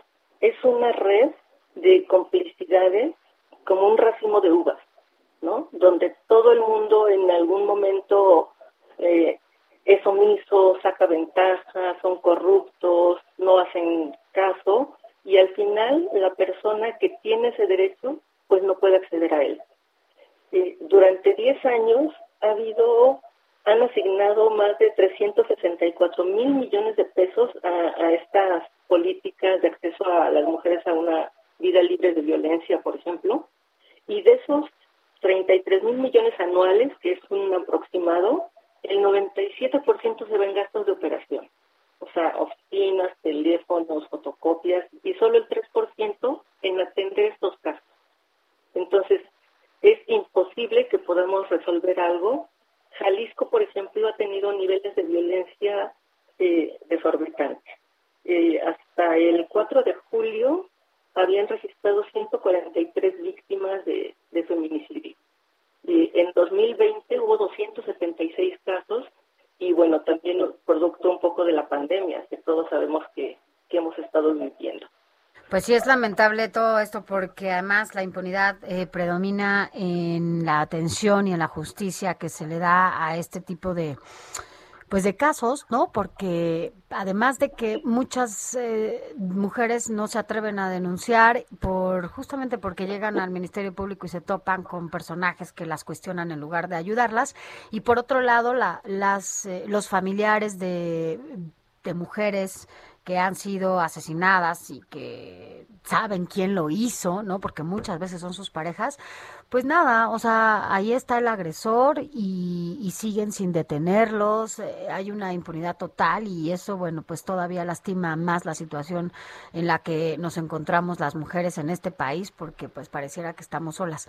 Y que afortunadamente existen eh, organizaciones como en donde usted está, en, el acompañamiento es importante para que justamente sepan que hay los mecanismos o las herramientas para que lleguen a los ministerios públicos a denunciar y que deben de ser atendidas como se merecen todas las mujeres en este país.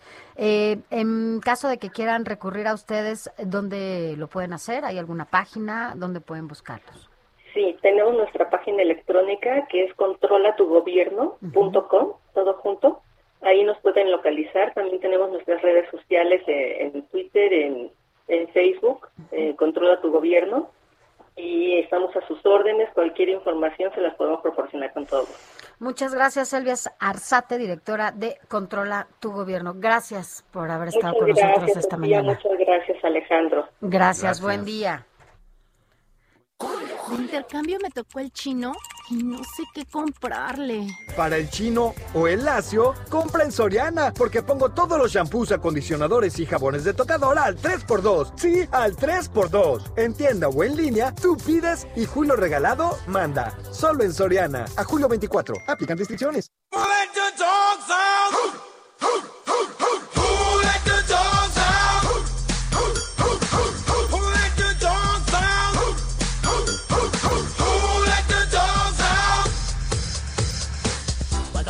Ver, Sánchez, ya nos tienes la información hasta qué hora. el día de hoy, domingo, la vacunación va a estar disponible, ahora te digo, y gracias a Marco Coello que me escribe a través de mi cuenta de Twitter, Alex Sánchez MX, él es Marco-Coello, y dice, hoy concluye la aplicación de la segunda dosis para personas de 40 a 49 años de la alcaldía Miguel Hidalgo. Las letras S, V, W, X, Y y Z, así como, como rezagados, y va a estar disponible en el campo militar Marte, así como la Biblioteca Vasconcelos, y estará a partir de hoy, domingo 18 de julio, de 8 de la mañana a las 16 horas, es decir, a las 4 de la tarde, llegar 15 minutos antes de la cita, ir con una identificación o acta de nacimiento y llevar el comprobante de vacunación que le dieron en el primer pues en la primera dosis y si no la tiene, pues lleva lleve su CURP. Así es que hoy lo esperan ahí hasta antes de las 4 de la tarde. Y bueno, vamos a leer mensajes ahora. Dice Alex y Sofi sobre el tema mujeres. Todas y todos debemos contemplar la misoginia. Pero qué decir de la misandria. La mayoría lo desconoce y este mal causa problemas. Saludos. La misandria, pues es un concepto, es un término del que efectivamente no estamos familiarizados, pero es la aversión y el odio que se tiene contra todos los varones. Hay mujeres que también, y hay que decir esa cara de la moneda, mujeres que tienen un odio y una aversión hacia los hombres, y bueno, también envueltas en este tema del feminismo, pues también dejan ir la, pues todo lo que tengan ahí rezagado en contra de los varones. Mira, eh, en otros temas eh, nos dice, buen día Alex, ya trabajando porque nos decía el que ya puso su puesto de carnitas, que dije, qué rico, buenos días, ya Uh, están la, la, desayunando. Y ya nos manda una fotografía de dónde se ubica y dice que está enfrente del parque Cuitláhuac en la unidad Vicente Guerrero allá en Iztapalapa. Así que, bueno, pues ya trabajando, muchas felicidades, qué bueno que lo haces de temprano, esperemos que termine pronto, que acabe rápido con sus carnitas para que se vaya temprano a casa. Así que bueno, pues saliendo de aquí nos iremos a, a desayunar porque ya hace hambre. Y aquí el único que ha desayunado, ¿quién es, Quique? ¿Quién es el único que ya desayunó? ¿Te invitaron? Es sin miedo al éxito, papi.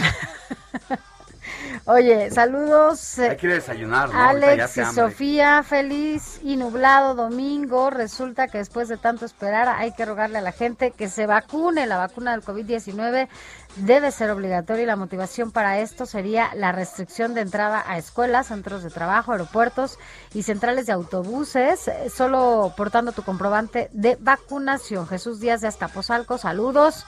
Y yo bueno, él dice que está esperando su segunda dosis. Yo también, Jesús, me falta todavía la, la segunda dosis. Soy Sánchez ¿Te la vas a poner? Sí, pues sí, obvio.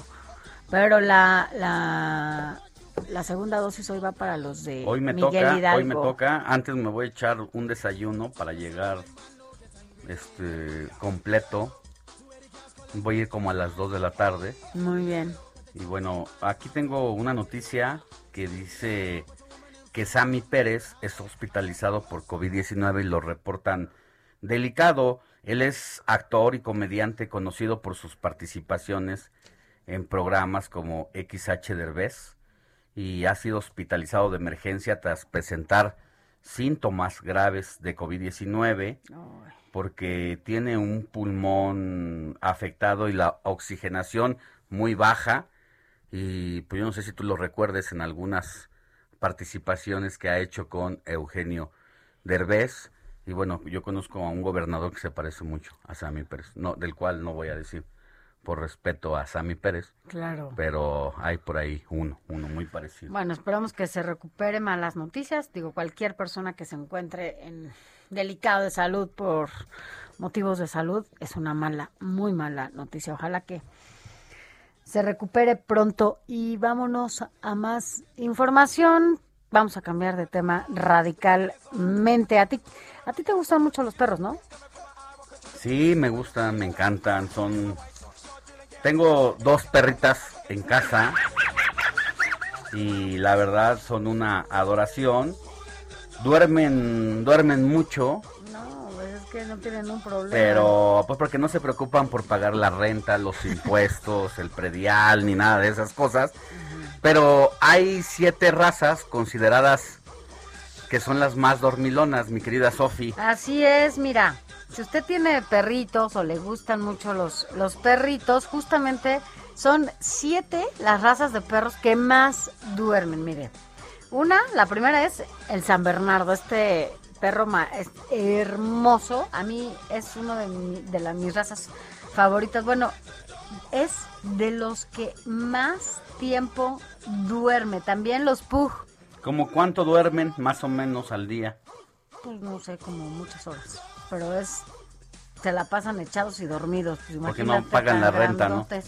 El Pug eh, también es uno de los perros que más más duerme el pequinés también es uno de los perritos que más el Terranova, qué bonito perro. El Terranova es uno también de mis razas favoritas. Son enormes, pero bueno, grandototes y duermen muchísimo. ¿El bulldog duerme o no duerme? El bulldog inglés es duermen de 16 a 18 horas al día. Ay, qué rico ser bulldog inglés. Manches, Bueno, el gran danés también duermen estos perritos de 16 a 18 horas. Todos los que los los El Rottweiler no, no, yo creo que no duerme, ese más bien está a las vivas. Eh, Sí, además de su está bien presa. loquillo, ¿no? Ese perrito es No, loquillo. no, no hay que satanizar, no hay que No, estigmatizar, dije pero, loquillo, no que esté pero, mal. pero está, son, es noble. Sí, a mí, a mí los, la base O sea, pero los cuando ataca, no- ataca. Tengo una prima que tiene Doberman, siempre ha tenido Doberman y los ama. Y son muy buenos perros también, así. Digo, uno ve un Doberman o un Rottweiler y bueno, sí se frena. dices, sí, me no, paso de no, este te lado, me paso yo a la otra acera. muchísimo, pero sí son muy nobles. Ella tiene ya toda la vida ha tenido solo Doberman. Así que bueno, pues si usted tiene uno de estos perritos, uno de estos eh, perritos con esta raza, bueno, pues ya sabe, duermen, no los vaya a interrumpir, de perrito? 16 a 18 horas. No, yo tengo un gatito. gatito. No, a mí me gustan mucho los gatitos. Pero bueno, pues así las cosas con los perritos que más duermen de 16 a 18 horas. No, Así los que no- perritos también. Digo, no se los gatitos espante duermen si- todo el día. Si su perro duerme 18 horas al día, No está no está enfermo, no tiene nada, y pues, pues más bien tírele las croquetas, ¿no? O sea, échele ahí, pues es su sistema de vida y hay que, hay que estar con ellos eh, pendientes, solamente de que no les falte la croqueta y, y el agüita. Así es. Bueno, también nos escriben desde Tamaulipas, no nos dice el nombre. Buen día, amigos. Saludos desde el sur de Tamaulipas. Me encanta su noticiero. Muchas gracias, gracias. Díganos cómo se llama para que nosotros podamos también mencionarlo. Gracias por, por escucharlo. Recuerde que, bueno, todavía nos falta un buen tramo. De aquí hasta las 10 de la mañana estamos juntos en todo el país. Gracias por sintonizarnos y gracias también por escribirnos. Le vamos a recordar nuestro WhatsApp para que se ponga en contacto con nosotros. 55 9163 5119 55 9163 51 19 lo puede también hacer a través de nuestras redes sociales. Yo soy Sofía García y mi Twitter es arroba Sofía García MX. Yo soy Alejandro Sánchez, mi Twitter, arroba Alex Sánchez MX. Y antes de irnos a una pausa, le recordamos, si usted vive aquí en la Ciudad de México, que hoy es día de marchas, de movilizaciones. A pesar de que es domingo, pues la gente tiene muchas demandas, tiene protestas y la mayoría se va a dar en las alcaldías Cuauhtémoc y Xochimilco de la capital y algunas de estas pues van a ser rodadas que se van a convertir en concentraciones cuando se termine el recorrido de las mismas. Las colonias que tendrán estas concentraciones son Centro, Hipódromo Condesa y Tabacalera, entre otras. Por eso le decimos cuáles son las marchas y concentraciones más importantes para que tome las medidas necesarias si piensa salir de casa o utilizar alguna de estas vías alternas, Sofi. Así es, tome, tome sus precauciones los domingos. Bueno, ahorita casi todo el mundo está en casa, ¿verdad? O debería de estar en casa. La verdad es que no, no es necesario salir, sobre todo ahora que hay un repunte en las cifras de contagio de COVID-19. Así que bueno, pues si no tiene nada que salir, quédese en casa. Ya vio, además del COVID, también hay algunas manifestaciones y marchas que se van a dar y cierres de muchas vialidades justamente por ser, por ser domingo es parte de lo que nos toca vivir acá y en otras ciudades del país.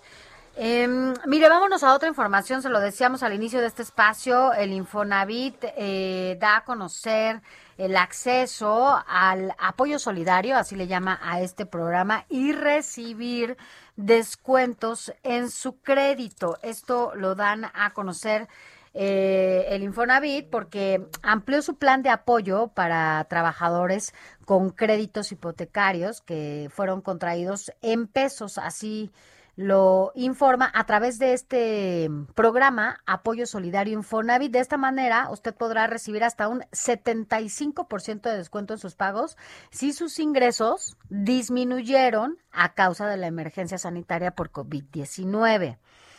Esto fue dado a conocer el, en mayo, cuando el Infonavit justo habla de este programa Apoyo Solidario y es aplicable para los eh, créditos en veces de salario mínimo. No obstante, con la ampliación de los créditos de elegibilidad, ahora este esquema se hace extensivo a los que recibieron préstamos en pesos. Así, que bueno, eh, usted entre a la página del Infonavit y busque este programa Apoyo Solidario, sobre todo si a usted le redujeron su salario, ¿no? Eh, puede y no puede pagar lo mismo que estaba pagando de este crédito Infonavit, hoy puede reducir este monto hasta el 75%. Entre a la página del Infonavit, mi cuenta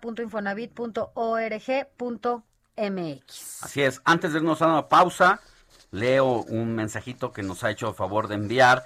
Javier López dice, tengo un perro que no es de esas razas, de las siete que mencionaste, Sofi, pero de noche duerme, de día descansa. Excelente plan de vida. Por otro lado, un saludo, me gusta escucharlos diario. Me llamo Dulce y los saludo desde Nezahualcóyotl. Bueno, muchas gracias, un abrazo para todos ustedes. Escríbanos, Alex Sánchez MX. Así es, y arroba Sofi García MX. Vamos a una pausa. Pausa y volvemos con mucha más información.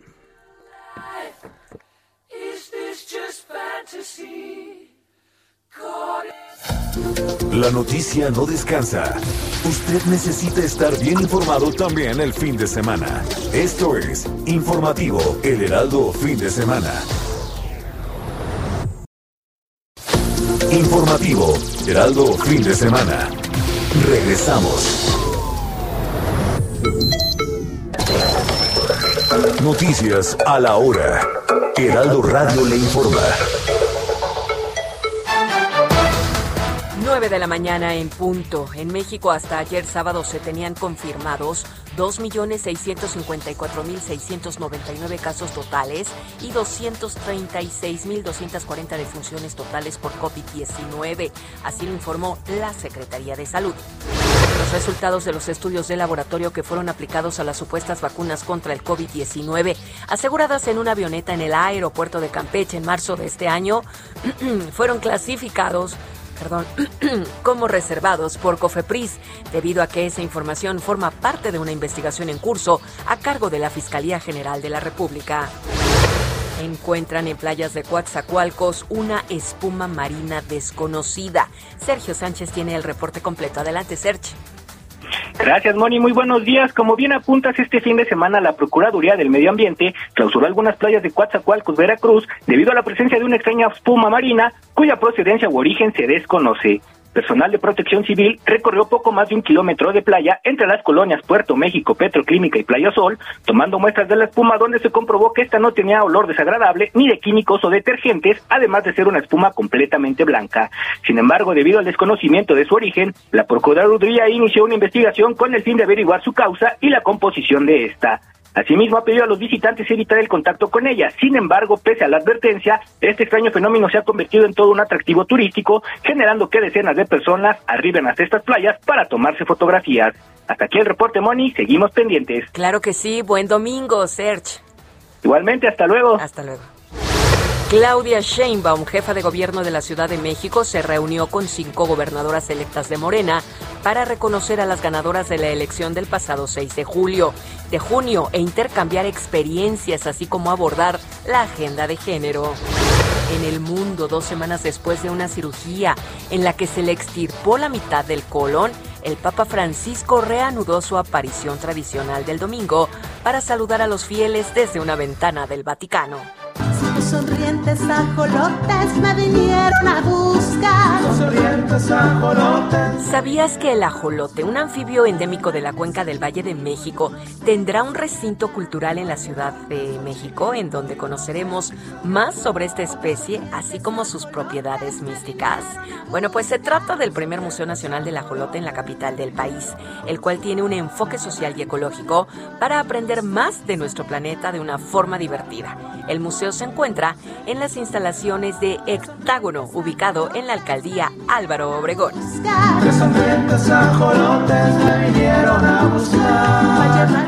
Te invitamos a continuar en la sintonía del Heraldo Radio. Le informó Mónica Reyes. Usa el cubrebocas. Me vinieron a buscar.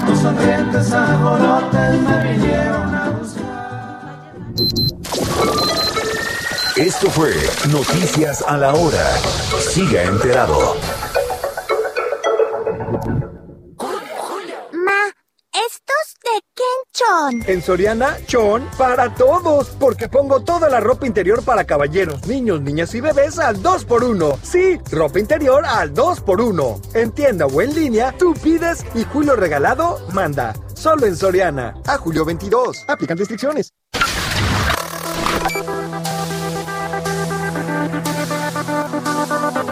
Tras el ascenso de la variante Delta que apareció en la India durante el pasado mes de abril, la Organización Mundial de la Salud advierte de una nueva mutación del coronavirus. Se trata de Lambda, una variante andina identificada en Perú en agosto de 2020. Hasta el momento, este virus ha avanzado rápidamente en Sudamérica, España y recientemente en Estados Unidos. De acuerdo a investigadores, Lambda es responsable del 80% de casos en Perú, 30% en Chile y 37% en Argentina. Sin embargo, aún faltan análisis para determinar si esta variante cuenta con características que contribuyan a acelerar la pandemia. De ser así, podría expandirse en más de 30 países de todo el mundo.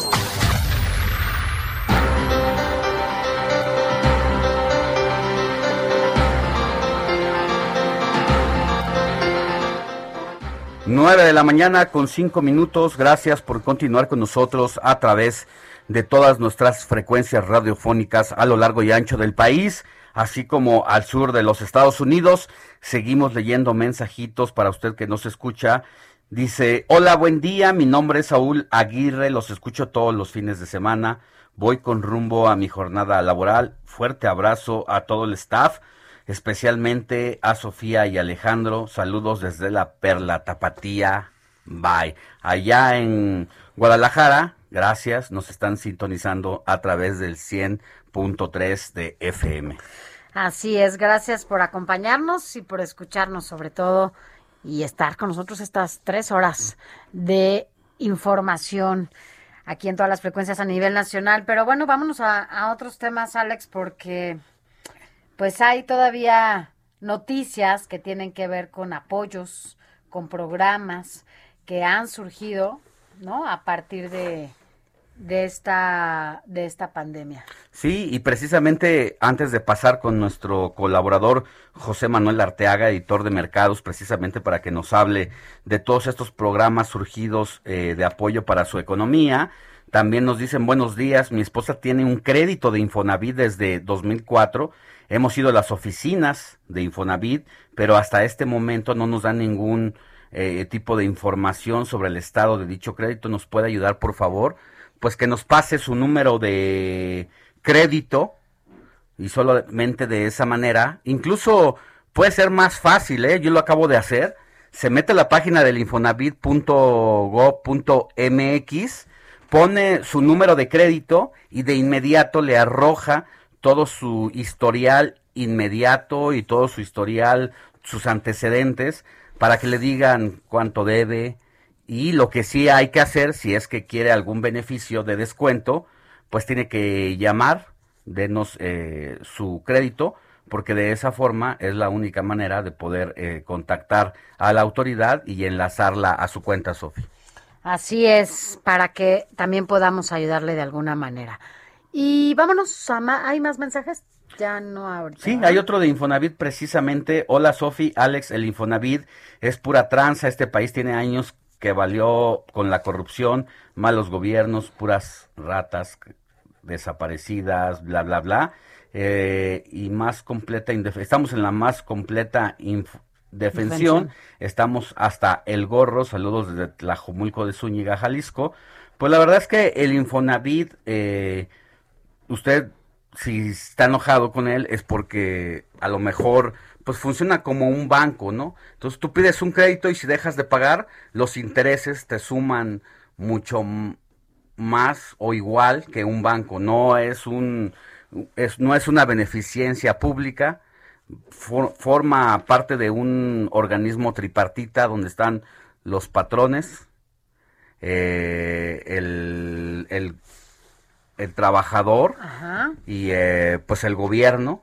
y entonces te dan un crédito si quieres comprar una casa, un departamento, si la quieres remodelar, pero eso no significa que le está dando todas las eh, beneficios distintos al banco, sino que tiene un crédito que es como funciona también el Infonavit. Así es que muchas personas se sorprenden cuando dejan de pagar y de repente dicen, yo le pedí 200 mil pesos al banco, ya le había pagado 50, 50 mil, dejé de pagar algunos años, me llegó mi aviso y hoy debo 250 mil, es decir, debo más de lo que me pidieron prestado, aguas con eso, no se confíe, no es un órgano de beneficencia pública. Así es, y no se retrase en la medida de lo posible. Sabemos que la situación está complicada, pero no, no se retrasen los pagos porque esto le genera todavía un mayor número de, de intereses. Pero bueno, vámonos a, a otros temas porque José Manuel Arteaga, editor de Mercados aquí en la en el Heraldo de México, nos tienes José Manuel, buenos días. Estos eh, diferentes apoyos, ¿no? o programas que se han dado y que han surgido a partir de pues de esta crisis, ¿no? que se vive en el país. Muy buenos días. Es correcto, Sofía. ¿Cómo estás? Un saludarte. Buenos días a ti, Alejandro. Y como lo comentas, en efecto, eh, la crisis, la crisis, pues uno de los efectos es que pues mucha gente se ha visto afectada en lo que es su crédito hipotecario y básicamente por dos aspectos. Una, pues muchos perdieron su trabajo, otros tuvieron recortes a su sueldo, eh, ya no están ganando lo que ganaban hace, hace, hace, más de un año. Y bueno, pues esto genera un estrés financiero, una situación complicada. Eh, anualmente, Sofi, el Infonavit otorga aproximadamente 400, 475 mil créditos. Desde 1972 a la fecha, ha otorgado 11 millones de financiamientos. La banca, la banca que es otro aspecto importante, eh, ha canalizado, eh, el año pasado, en abril 2020, canalizó 931 mil millones de pesos, y abril de este año canalizó un billón 18 mil millones de pesos. Es decir, sigue el financiamiento de la banca, pero básicamente a apoyo residencial. 90% de su crédito va al apoyo residencial, el Infonavit casi gran parte de su crédito pues va más a segmentos más hacia abajo. ¿Y qué es lo que está pasando? Bueno, con esta crisis, pues, comentábamos en un principio, muchos han dejado de pagar y han eh, salido programas importantes que puede aprovechar la gente. Eh, uno se llama Apoyo Solidario Infonavit. Este va catalogado para aquellas personas que tienen crédito en pesos o en salarios mínimos. Aquí hay dos puntos importantes, que redujeron sus ingresos y al reducir sus ingresos pues están pagando más del 30% que se debe pagar por un crédito hipotecario. O bien que perdieron su empleo por el tema de COVID, pero ah, han mostrado, digamos, voluntad de pago, dice el Infonavit. Y aquí el, dato importante para los amigos que nos escuchan en la radio es que pues pueden obtener descuentos de hasta 75% en el pago de su mensualidad. Este, eh, digamos que está catalogado para los siguientes 18 meses. ¿Cómo lo están estableciendo? Bueno, en el primer semestre eh, el crédito puede tener una reducción de hasta 75% en el pago de mensualidad, para el segundo semestre va al 50% y para el tercer trimestre va al 25%. Entonces, digamos, aquellas personas que se han visto afectadas, pues un punto importante es el que se pueden acercar a esta institución y buscar ese tipo de apoyos que pueden en un cierto momento eh, darles un beneficio. La idea es que la gente no pierda su patrimonio, que conserve su patrimonio, que es una parte muy importante para los mexicanos, Y la segunda es que hay estabilidad en lo que son sus gastos económicos. Hay tres requisitos, Sofía, que están eh, establecidos para este tipo de programas. Por ejemplo, el primero es que no tiene que presentar un adeudo por más de nueve meses en el crédito hipotecario. Un segundo es que el crédito debe haber sido tramitado antes de marzo de 2020. Y un tercer aspecto es que no tiene que tener una reestructura permanente activa. Que es importante, como lo comentaban ustedes al principio, que entren en la cuenta de, de Infonavit, infonavit.gov.mx. Hay un apartado que se llama Mi Cuenta Infonavit. Ahí la gente puede eh, proyectar su situación para que le digan si es puede adoptarse a ese tipo de crédito. Hay un plazo establecido que se está fijando hasta mayo de 2022 en el cual eh, los pues los derechohabientes pueden utilizarlo o pueden acogerse. Hay otro aspecto también, Sofía, que también es interesante, y es el aspecto de que se está llamando una liquidación anticipada. ¿Qué es esto?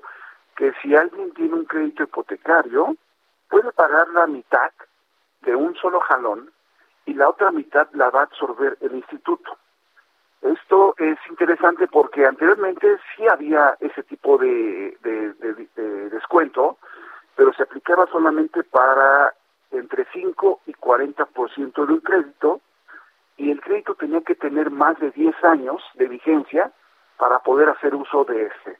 Ahora lo que se está diciendo es, bueno, es alguien está en situación complicada, si tienes la disposición y la facilidad para cubrir la mitad del adeudo que se debe, pues en automático el crédito quedaría completamente liquidado. Es, digamos que un punto interesante. Y un último aspecto que les quisiera comentar es el bueno el de la banca, la Asociación de Bancos de México.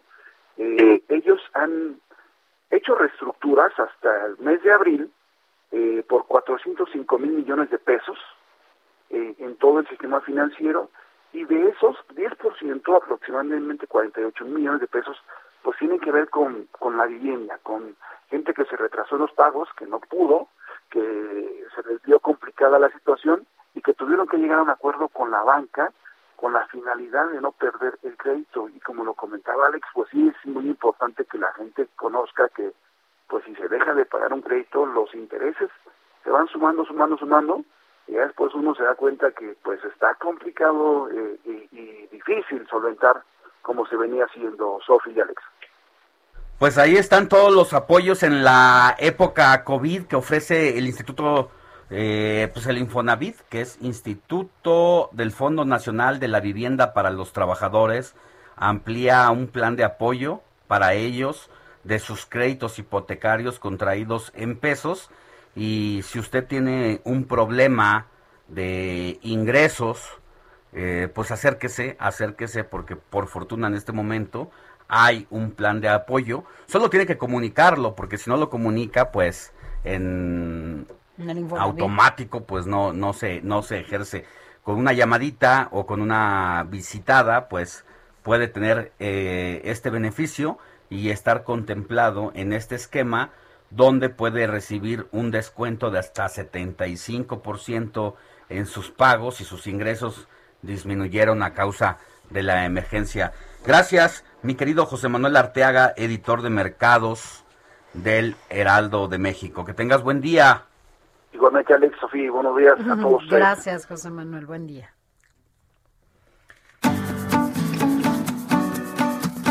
Escríbanos o mándenos un mensaje de voz al WhatsApp del informativo fin de semana 5591 63 5119.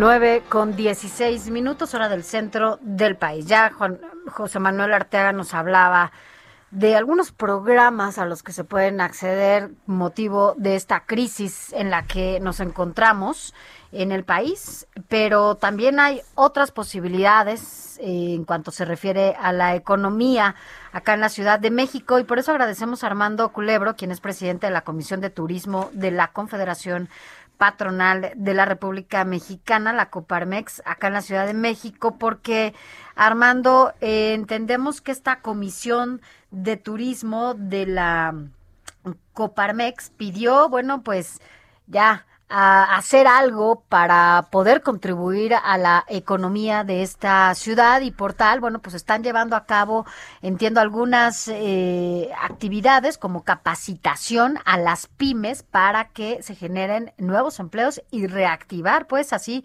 la economía. Muy buenos días. Muchas gracias y saludo a todo tu auditorio.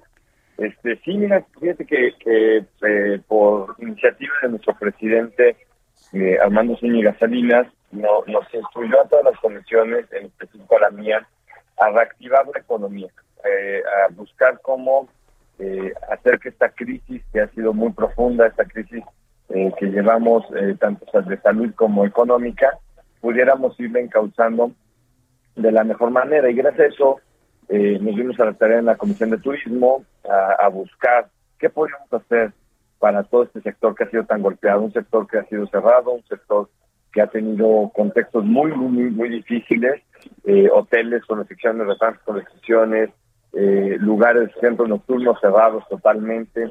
Entonces, el ir buscando y el ir enlazando todo esto eh, fue la misión por la cual estuvimos trabajando desde marzo de este año.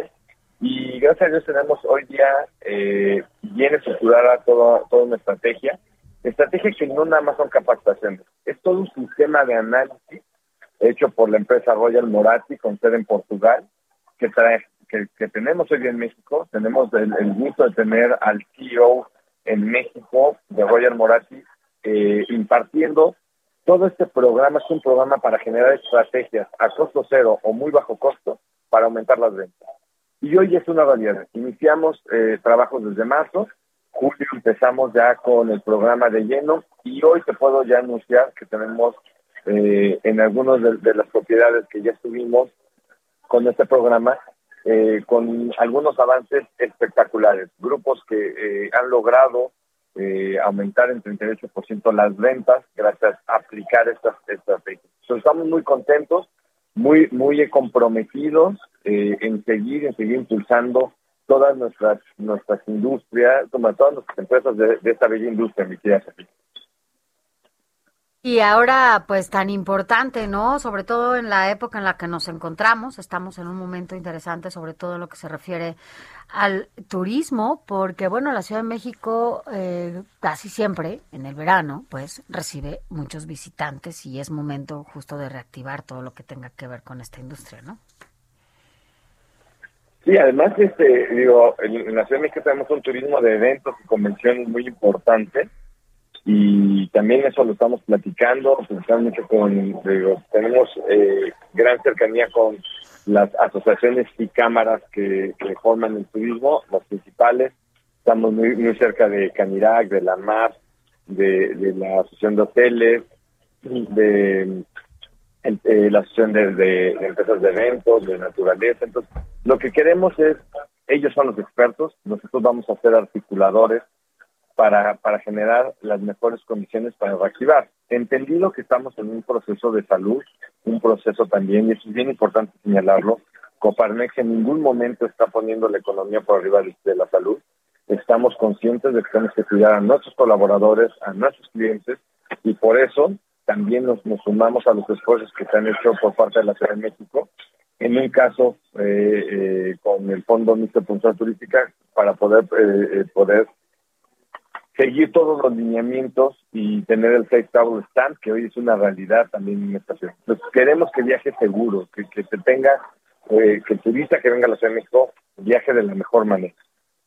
Pues así es, también es un, pues un incentivo para las pymes que han sido golpeadas. Ustedes tienen más o menos, eh, Armando Culebro, Trujillo es presidente de la Comisión de Turismo de la Confederación Patronal de la República Mexicana en la Ciudad de México. Para usted que nos acaba de sintonizar, estamos hablando sobre el tema de los apoyos o cómo están enfrentando la situación de algunos eh, pequeños empresarios en torno a la pandemia. Si tienen más o menos eh, considerados cuántos pymes pudieron haber tronado en esta etapa.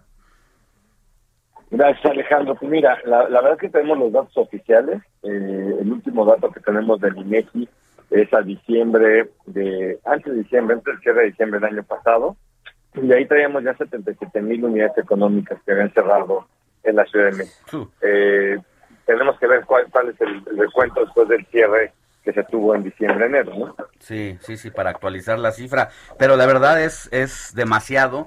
Y aquí uno entra en una disyuntiva cuando está uno de este lado en el punto central. Quienes no tenemos un negocio o no formamos parte de ello, a veces nos volvemos un poco exigentes en este semáforo eh, de color naranja que vivimos en la Ciudad de México, amarillo, cuando tenemos un semáforo epidemiológico de ese color, pero con actividades de color verde. Y uno cuando se pone quizá en los zapatos de los empresarios, dices, híjole, pues a lo mejor sí es necesaria la reactivación económica, independientemente de lo que esté pasando con la salud, porque ya no da para más estar con las cortinas abajo, independientemente del changarro, negocio, el giro al que uno se dedique, y la economía tiene que seguir. Sin duda, Alejandro. De hecho, es un punto bien importante y es un llamado que hemos hecho nosotros desde Coparmex de Ciudad de México a, a primero encontrar este balance, este balance entre la economía y la salud. Y te voy a decir un, un tema. Eh, algunas cosas se nos ha dicho, de, de, como bien dices, de que tenemos actividades de verde, pero con un semáforo amarillo.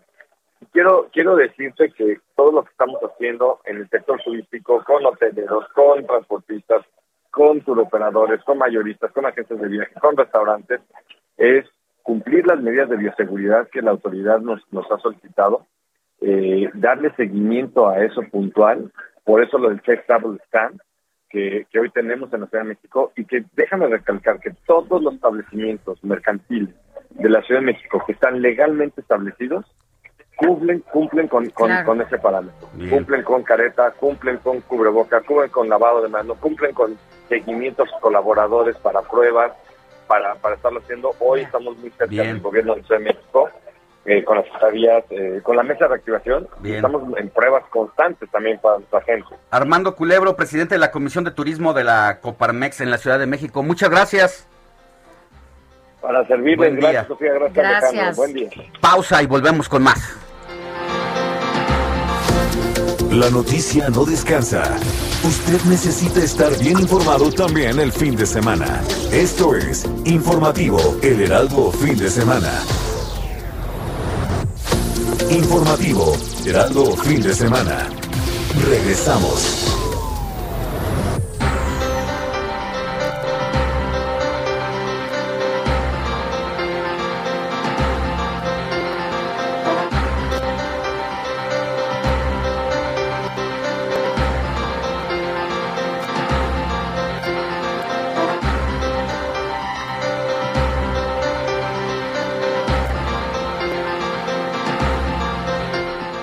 Gracias por continuar con nosotros. Son las 9 de la mañana ya con 30 minutos. Estamos en el último bloque informativo de este fin de semana, Alex. Y vámonos ahora hasta Houston, porque vamos con nuestro compañero Juan Guevara, porque Juan, buenos días. Entendemos que, bueno, pues al menos hubo 65 personas que se enfermaron este sábado en un parque acuático allá en, en Houston. Buenos días.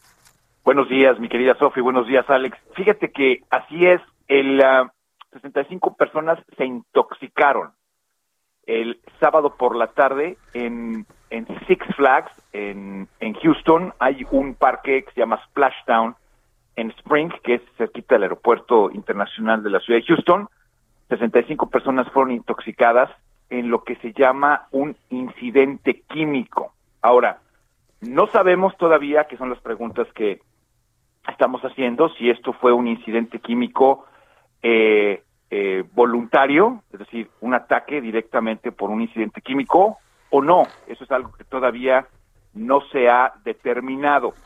Eh, esto fue, eh, eh, el- los restos químicos fueron encontrados cerca de eh, la alberca para los niños y obviamente empezaron a notar que el, el, ah, el salvavidas, así como las personas empezaban a intoxicarse poco a poco y eh, de repente en un par de horas, una hora y media, dos horas, 65 personas estuvieron intoxicadas.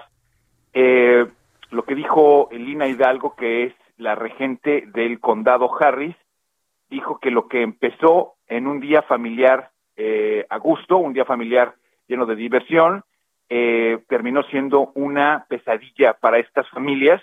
Los oficiales de eh, salud pública eh, dicen que van a clausurar este parque hasta determinar exactamente qué es lo que está sucediendo. La combinación de químicos utilizados fue de 30 a 35% ácido sulfúrico, que bueno, a una alberca no le pones ácido sulfúrico, y de 10 a 13% de cloro.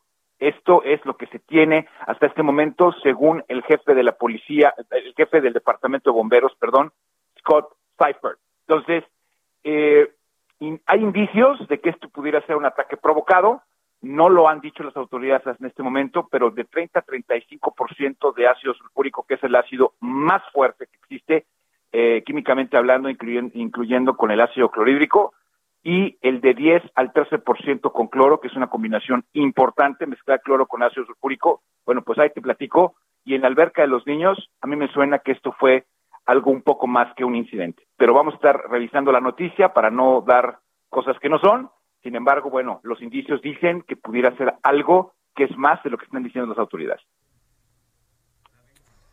Bien, pues mi querido Juan Guevara, vamos a estar pendientes de sobre todo la salud de estas personas y ver qué es el posicionamiento oficial de ese parque, pues debe de responder ante estos estudios que ya se realizaron y tendrá que decir realmente pues qué es lo que lo que ocurrió y si no pues seguirán las investigaciones. Te mandamos un abrazo. Un abrazo a los dos, pórtense mal, cuídense bien, estamos en contacto. Un abrazo. Oye, Sofi, y fíjate que para todos los amigos que nos escuchan en la Ciudad de México, por todo lo que está pasando con la COVID-19, pues los centros comerciales aquí van a aplicar pruebas precisamente de COVID gratuitas. Lugares y horarios, tú los tienes. Así es, mira, los, los horarios es de martes a domingo cuando serán estas pruebas gratuitas desde las 11 de la mañana, que es, la, es el horario en la que frecuentemente abren todas las plazas comerciales, de 11 a 3. Estas pruebas serán gratuitas. Mire, le vamos a decir cuáles son estas plazas comerciales. Una es Perisur, otra es Parque Vía Vallejo, también Centro Santa Fe, Plazas Las Antenas, Parque Tezontle, Centralia, Chedraui Aragón, Universidad, Tenayuca y Forum Buenavista. Estos módulos eh, de test gratuitos se van a dar de martes a domingo, se lo recordamos, a partir de las 11 de la mañana hasta las 3 de la tarde para que se haga estas Son pruebas. 11 centros comerciales muy estratégicos, distribuidos al sur, al norte, al oriente y al poniente de la Ciudad de México, para que usted no quede lejos de cualquiera de ellos. Pero si aún así se le dificulta ir a Perisur, si es que vive en el sur, eh, o si es que vive en el oriente, se le dificulta ir a Plaza Las Antenas, allá en por San Lorenzo Tezonco, pues si con todo y eso es complicado, se van a habilitar todavía 49 módulos de atención respiratoria del Seguro Social que podrán realizar en promedio 50 pruebas adicionales diarias, sin importar que la persona sea o no derechohabiente. Así es que la situación es complicada por lo que estamos viviendo y es necesario que si usted, ya sea que por precaución quiere realizarse, es válido, pero sobre todo si sabe que estuvo con alguna persona que padece COVID y la vio hace unos días, es necesario que se la haga pues para que determine si puede seguir yendo al trabajo o no. Son cuatro o cinco días después de que usted tuvo contacto con esta persona para que pueda tener una, un resultado más certero y saber si efectivamente usted está contagiado. Mire, rápidamente nada más le voy a dar la página para que pueda tener estos puntos donde se van a, a realizar las pruebas gratuitas. Es test.covid19.cdmx.gov.mx. Así que bueno, pues ya lo tiene. Yo creo que no voy a ir. Me siento mal. Para que te sientes bien, ve a Soriana, porque pongo todos los muebles de casa al 30% de descuento. Sí, muebles de casa al 30% de descuento. En tienda o en línea, tú pides y Julio Regalado manda. Solo en Soriana. A julio 22. Aplican restricciones.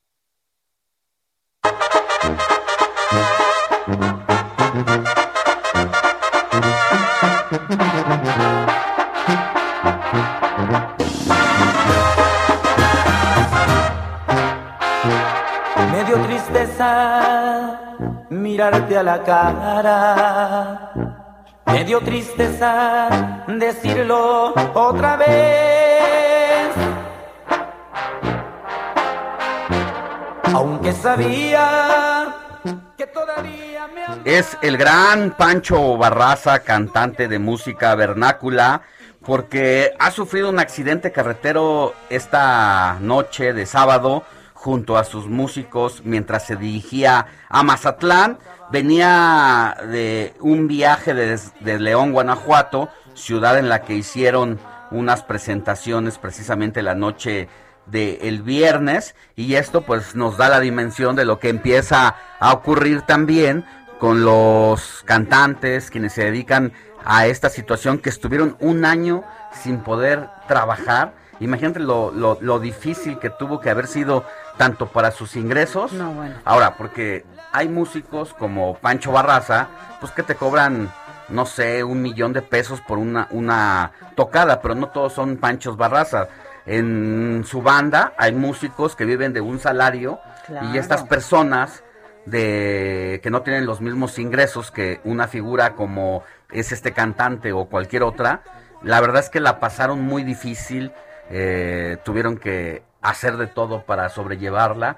¿Cuántos músicos hay en el país de pues de esta de este nivel que pues van al día también y que estuvo complicado. Pero bueno, por fortuna Pancho Barraza y sus músicos sí tuvieron este accidente, pero por fortuna lo que quiero decir es que No no, fue más allá. Ahora sí, el chofer tuvo que ser intervenido quirúrgicamente y están por dar su reporte de salud porque uno ve las imágenes y la parte frontal del autobús en el que se dirigía Pancho Barraza y sus músicos sí se ve bastante estropeado y hay que recordar que estos autobuses por muy mastodontes que sean el chofer prácticamente no tiene ninguna contención, frente, ¿no? claro. Porque está el plano. gran cristal así de frente. Entonces cualquier percance es la primera víctima. Sí, caray. Bueno, pues ojalá se recupere pronto, ¿no? Él y sus músicos para que puedan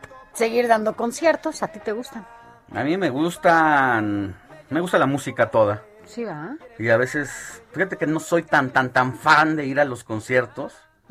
O sea, sí, pero no tanto. Y, pero me gusta disfrutarlos, me gusta oír la música. Y me gusta la, la música de todo tipo. Tanto la vernácula como el rock en tu idioma o, o- el hard un poquito. Soy total, todo terreno. Mira, eso está, está bien. Bueno, pues que se recuperen pronto para que regresen a los escenarios. Jus- Justamente, mira, ahora que dices eso, estaba leyendo una nota que ayer eh, también quien reapareció en los escenarios es esta ex Timbiriche, Edith Márquez, que ayer ofreció un concierto ya en el Autódromo Hermano Ay, Rodríguez. ah, desde antier y le tomó un aguacerazo Mojada dando el concierto. y dijo, nunca, ah, El show y es debe de lo que estamos hablando. ¿no? O sea- porque en otro momento seguramente Edith Márquez, no Se lo sé, ido. se hubiera ido, Sí. pero tenía más de un año sin pararse en un escenario Claro. y le valió la La lluvia. la lluvia y empapada estaba como niña Cantando. chiquita ofreciendo su espectáculo. Fíjate, ¿no? Y Bien dijo, por los el artistas. show, el show debe continuar y es así. Ella, la verdad es que a mí me gusta mucho cómo canta, pero pues sí, han estado castigados también en este gremio por, por la ausencia en los escenarios, Edith, ¿no? Edith Márquez, la verdad es que es una tiene una voz privilegiada. Fue, hay una rola que se llama Fue tu error, tu fantasía. No sé cómo se llame, pero eso dice. Sánchez, esa dice la, tu error, eso- tu eso dice- fantasía. esa dice la parte. Pero bueno, vámonos a otros asuntos. Así es. Vámonos rápidamente con Adrián Caloca, Deportes. Puede que no te haga falta nada, aparentemente nada. Hawaii de vacaciones, mis felicitaciones. Información de última hora, mi querido Adrián, cuéntanos qué ha pasado en la Fórmula 1. Hay noticias, de verdad. Así es, justamente, mi queridísimo Alex. Y es que en cuanto inició el Gran Premio de Silverstone allá en Inglaterra, los que iban en la punta, tanto el, el holandés Max Verstappen, quien es quien lidera hasta el momento el campeonato, frente al actual campeón, el británico Lewis Hamilton, tuvieron un encontrón. El británico justamente fue quien con- hizo un contacto con la llanta trasera del lado derecho del holandés lo cual hizo que este perdiera de- absolutamente el control de su monoplaza y se fuera a estrellar contra las gomas en cuanto inició la carrera, insisto, en la vuelta número uno, por lo cual eh, quedó destrozado su auto. Afortunadamente al piloto que es el coequipero de Checo Pérez no le pasó nada, simplemente pues no va a poder continuar en carrera. Esto fue aproximadamente hace ya 30 minutos, pero apenas eh, se van a reintegrar los pilotos salieron, hubo bastante tiempo en el cual pues estuvieron, estuvo, perdón, interrumpida la carrera y, es justamente en estos instantes cuando están volviendo ya a la pista y ya en caso de segundos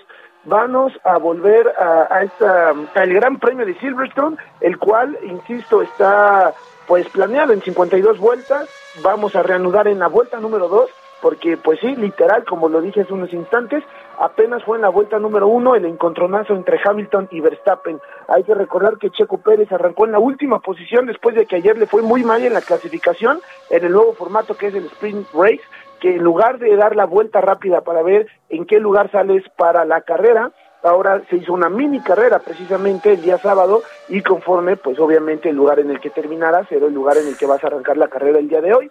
Pero bueno, así la situación hasta este momento e, insisto, en estos instantes apenas van a regresar a reanudar en la vuelta número 2. Y Alex Sofi, rápidamente, si me lo permiten, también en información, pues también prácticamente el último eh, minuto en cuanto a la, al magno evento deportivo que todos estamos esperando que se realizará allá en Japón, ya en una en cuestión de días. Hablábamos ayer de- del caso confirmado de, de un contagiado de, de COVID, ¿no? Allá en, en la villa. Pero el día de hoy se están hablando de un reporte de otros dos y estos sí serían atletas, porque el de ayer era un trabajador dentro de la villa y ahora se están hablando de, de dos posibles atletas, uno que sería de la delegación de República Checa. Entonces, pues bueno, vamos a estar un poquito también más atentos a esta situación porque indudablemente pues esto conforme se vaya Muy bien. acercando eh, la inauguración, que es el viernes, pero la actividad empieza el miércoles, pues se pueden dar más casos. Bien, Adrián, entonces, ¿quién, quién queda fuera de la Fórmula 1? Max Verstappen, quien era el líder de la competencia y el de momento también líder de toda la campaña hasta este Bueno. instante, por lo menos para esta carrera. Pues vamos a ver si el Checo Pérez viene de atrás para buscar una posición interesante. Eh, ya lo habíamos dicho, en las últimas jornadas estuvo de tú a tú. Ayer no le fue nada bien. Y a ver si esta combinación de circunstancias pues le ayuda a posicionarse. Es muy temprano todavía para anunciar o cantar cualquier cosa, pues porque apenas van en la vuelta número 2 y dile al auditorio cuántas vueltas puede correr eh, un competidor en una pues en una jornada como esta. Así es. Eh, bueno, para hoy, para el Gran Premio de Silverstone, específicamente son 52. Entonces falta todavía un Es mundo, nada. apenas está iniciando. Exactamente. Muy bien, Adrián, gracias, buenos días. Muy buenos días, al ratito hablamos.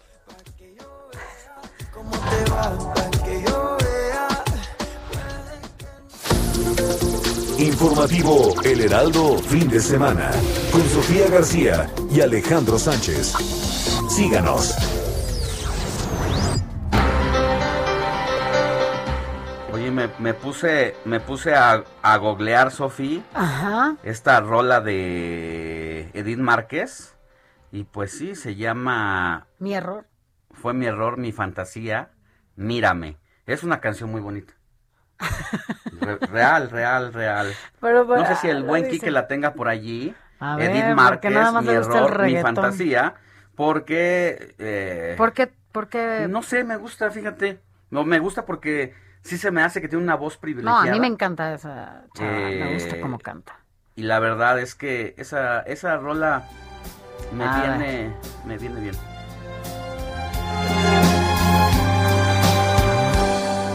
Discúlpame por suponerte especial, por creer que eras más alto que la luna.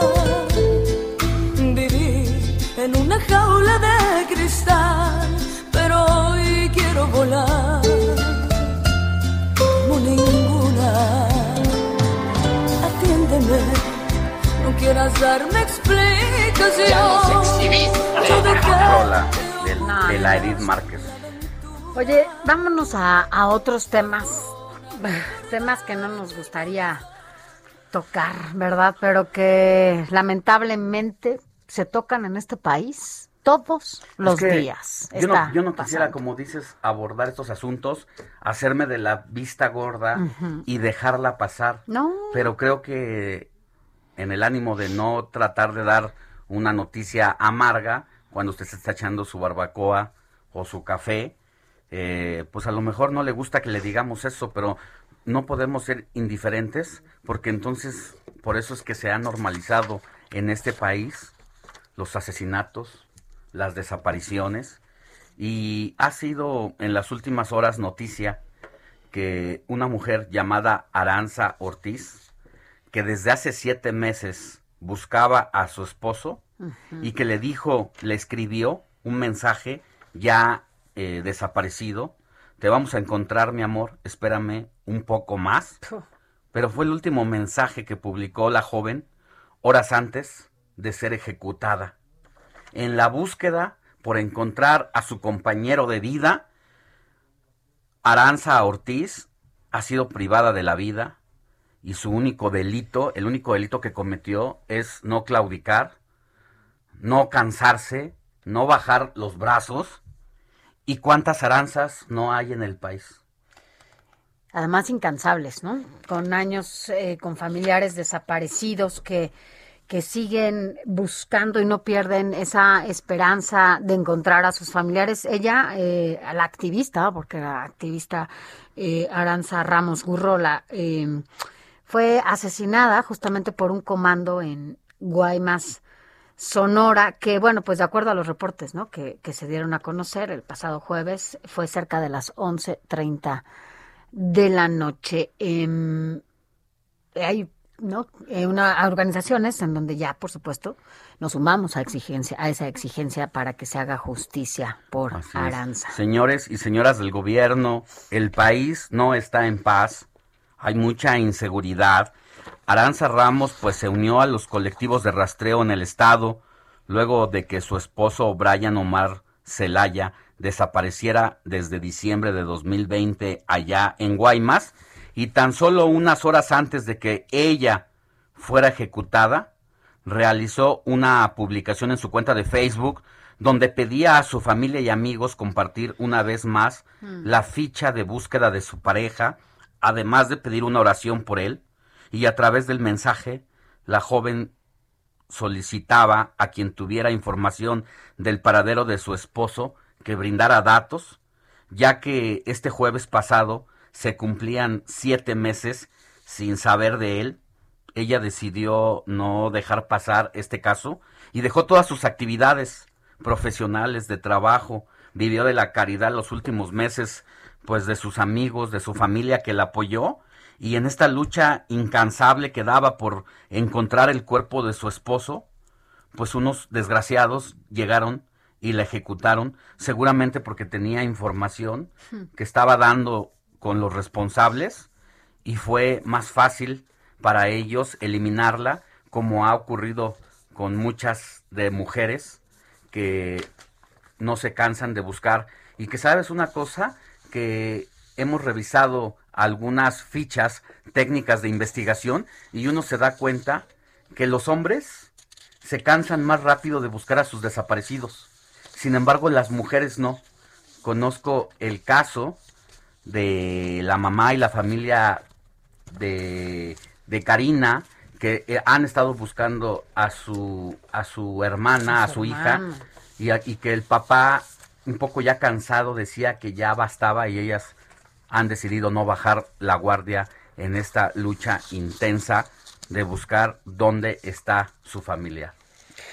Así es, eso que mencionas es importante porque además no solamente se da en ese tenor, las mujeres buscando a sus familiares, incluso lo vemos en las mujeres visitando las cárceles, ¿no? Las mujeres siempre asisten a estos espacios a buscar, a, a- a, pues a seguir apoyando, ¿no? A sus familiares que son presos eh, o que se encuentran en, eh, en, pues, en alguna complicación. Los hombres son los menos que van a estos espacios. Y la verdad es que, la verdad, la verdad, Sofi, te lo digo con todo el corazón en la mano, a mí sí me duele dar esta noticia de Aranza Ortiz. No. Me pesa mucho y no sabía yo quién era.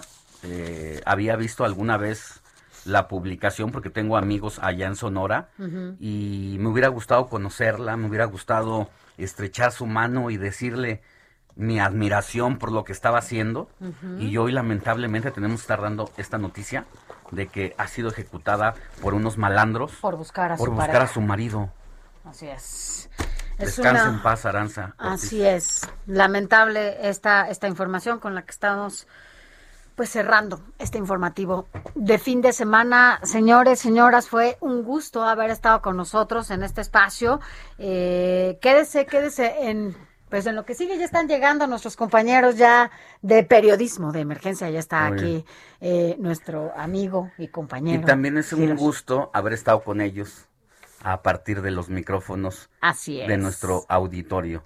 Así es, así que bueno, pues ¿qué viene Alex esta semana? Es una semana muy importante, vienen pues todo lo que tiene que ver Pues es que hay temas legislativos, nueva violencia. pero ya se está alborotando el, ga- el gallinero, gallinero. muy temprano, tres años. El Estado de México se va a semáforo amarillo, pero con actividades de verde, o sea, cuídese, use el cubrebocas, puede ser la diferencia de salvar una vida o de o muchas estar en el hospital y contagiar a muchas personas. Sofía García, ¿dónde te vemos? Eh, estamos de lunes a viernes a partir de las 8 de la noche en República H con Alejandro Cacho, ahí estamos en ese espacio. Aquí por radio, Radio y televisión, el Heraldo Televisión y el Heraldo de Radio. 8 a A 9 de la, de la noche. noche. Ahí pueden ver a la Sofi y nosotros nos vemos el próximo sábado y nos escuchamos a través del Heraldo Radio y el Heraldo Televisión porque la noticia no descansa. Lindo fin de semana. Yellow submarine. We all live in a yellow submarine, yellow submarine,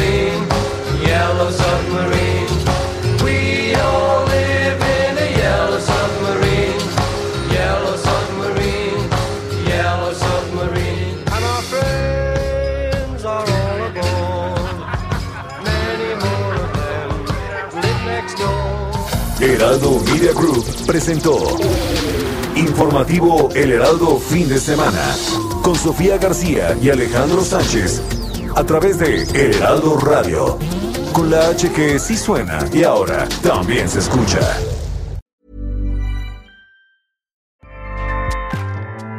ACAST powers the world's best podcasts. Here's a show that we recommend.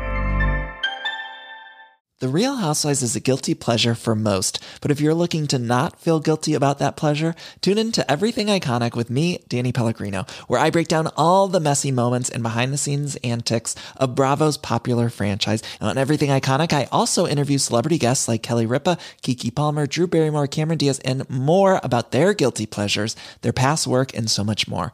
So if you're pop culture obsessed and find yourself watching way too much reality TV like me, tune in to Everything Iconic with Danny Pellegrino wherever you listen to podcasts.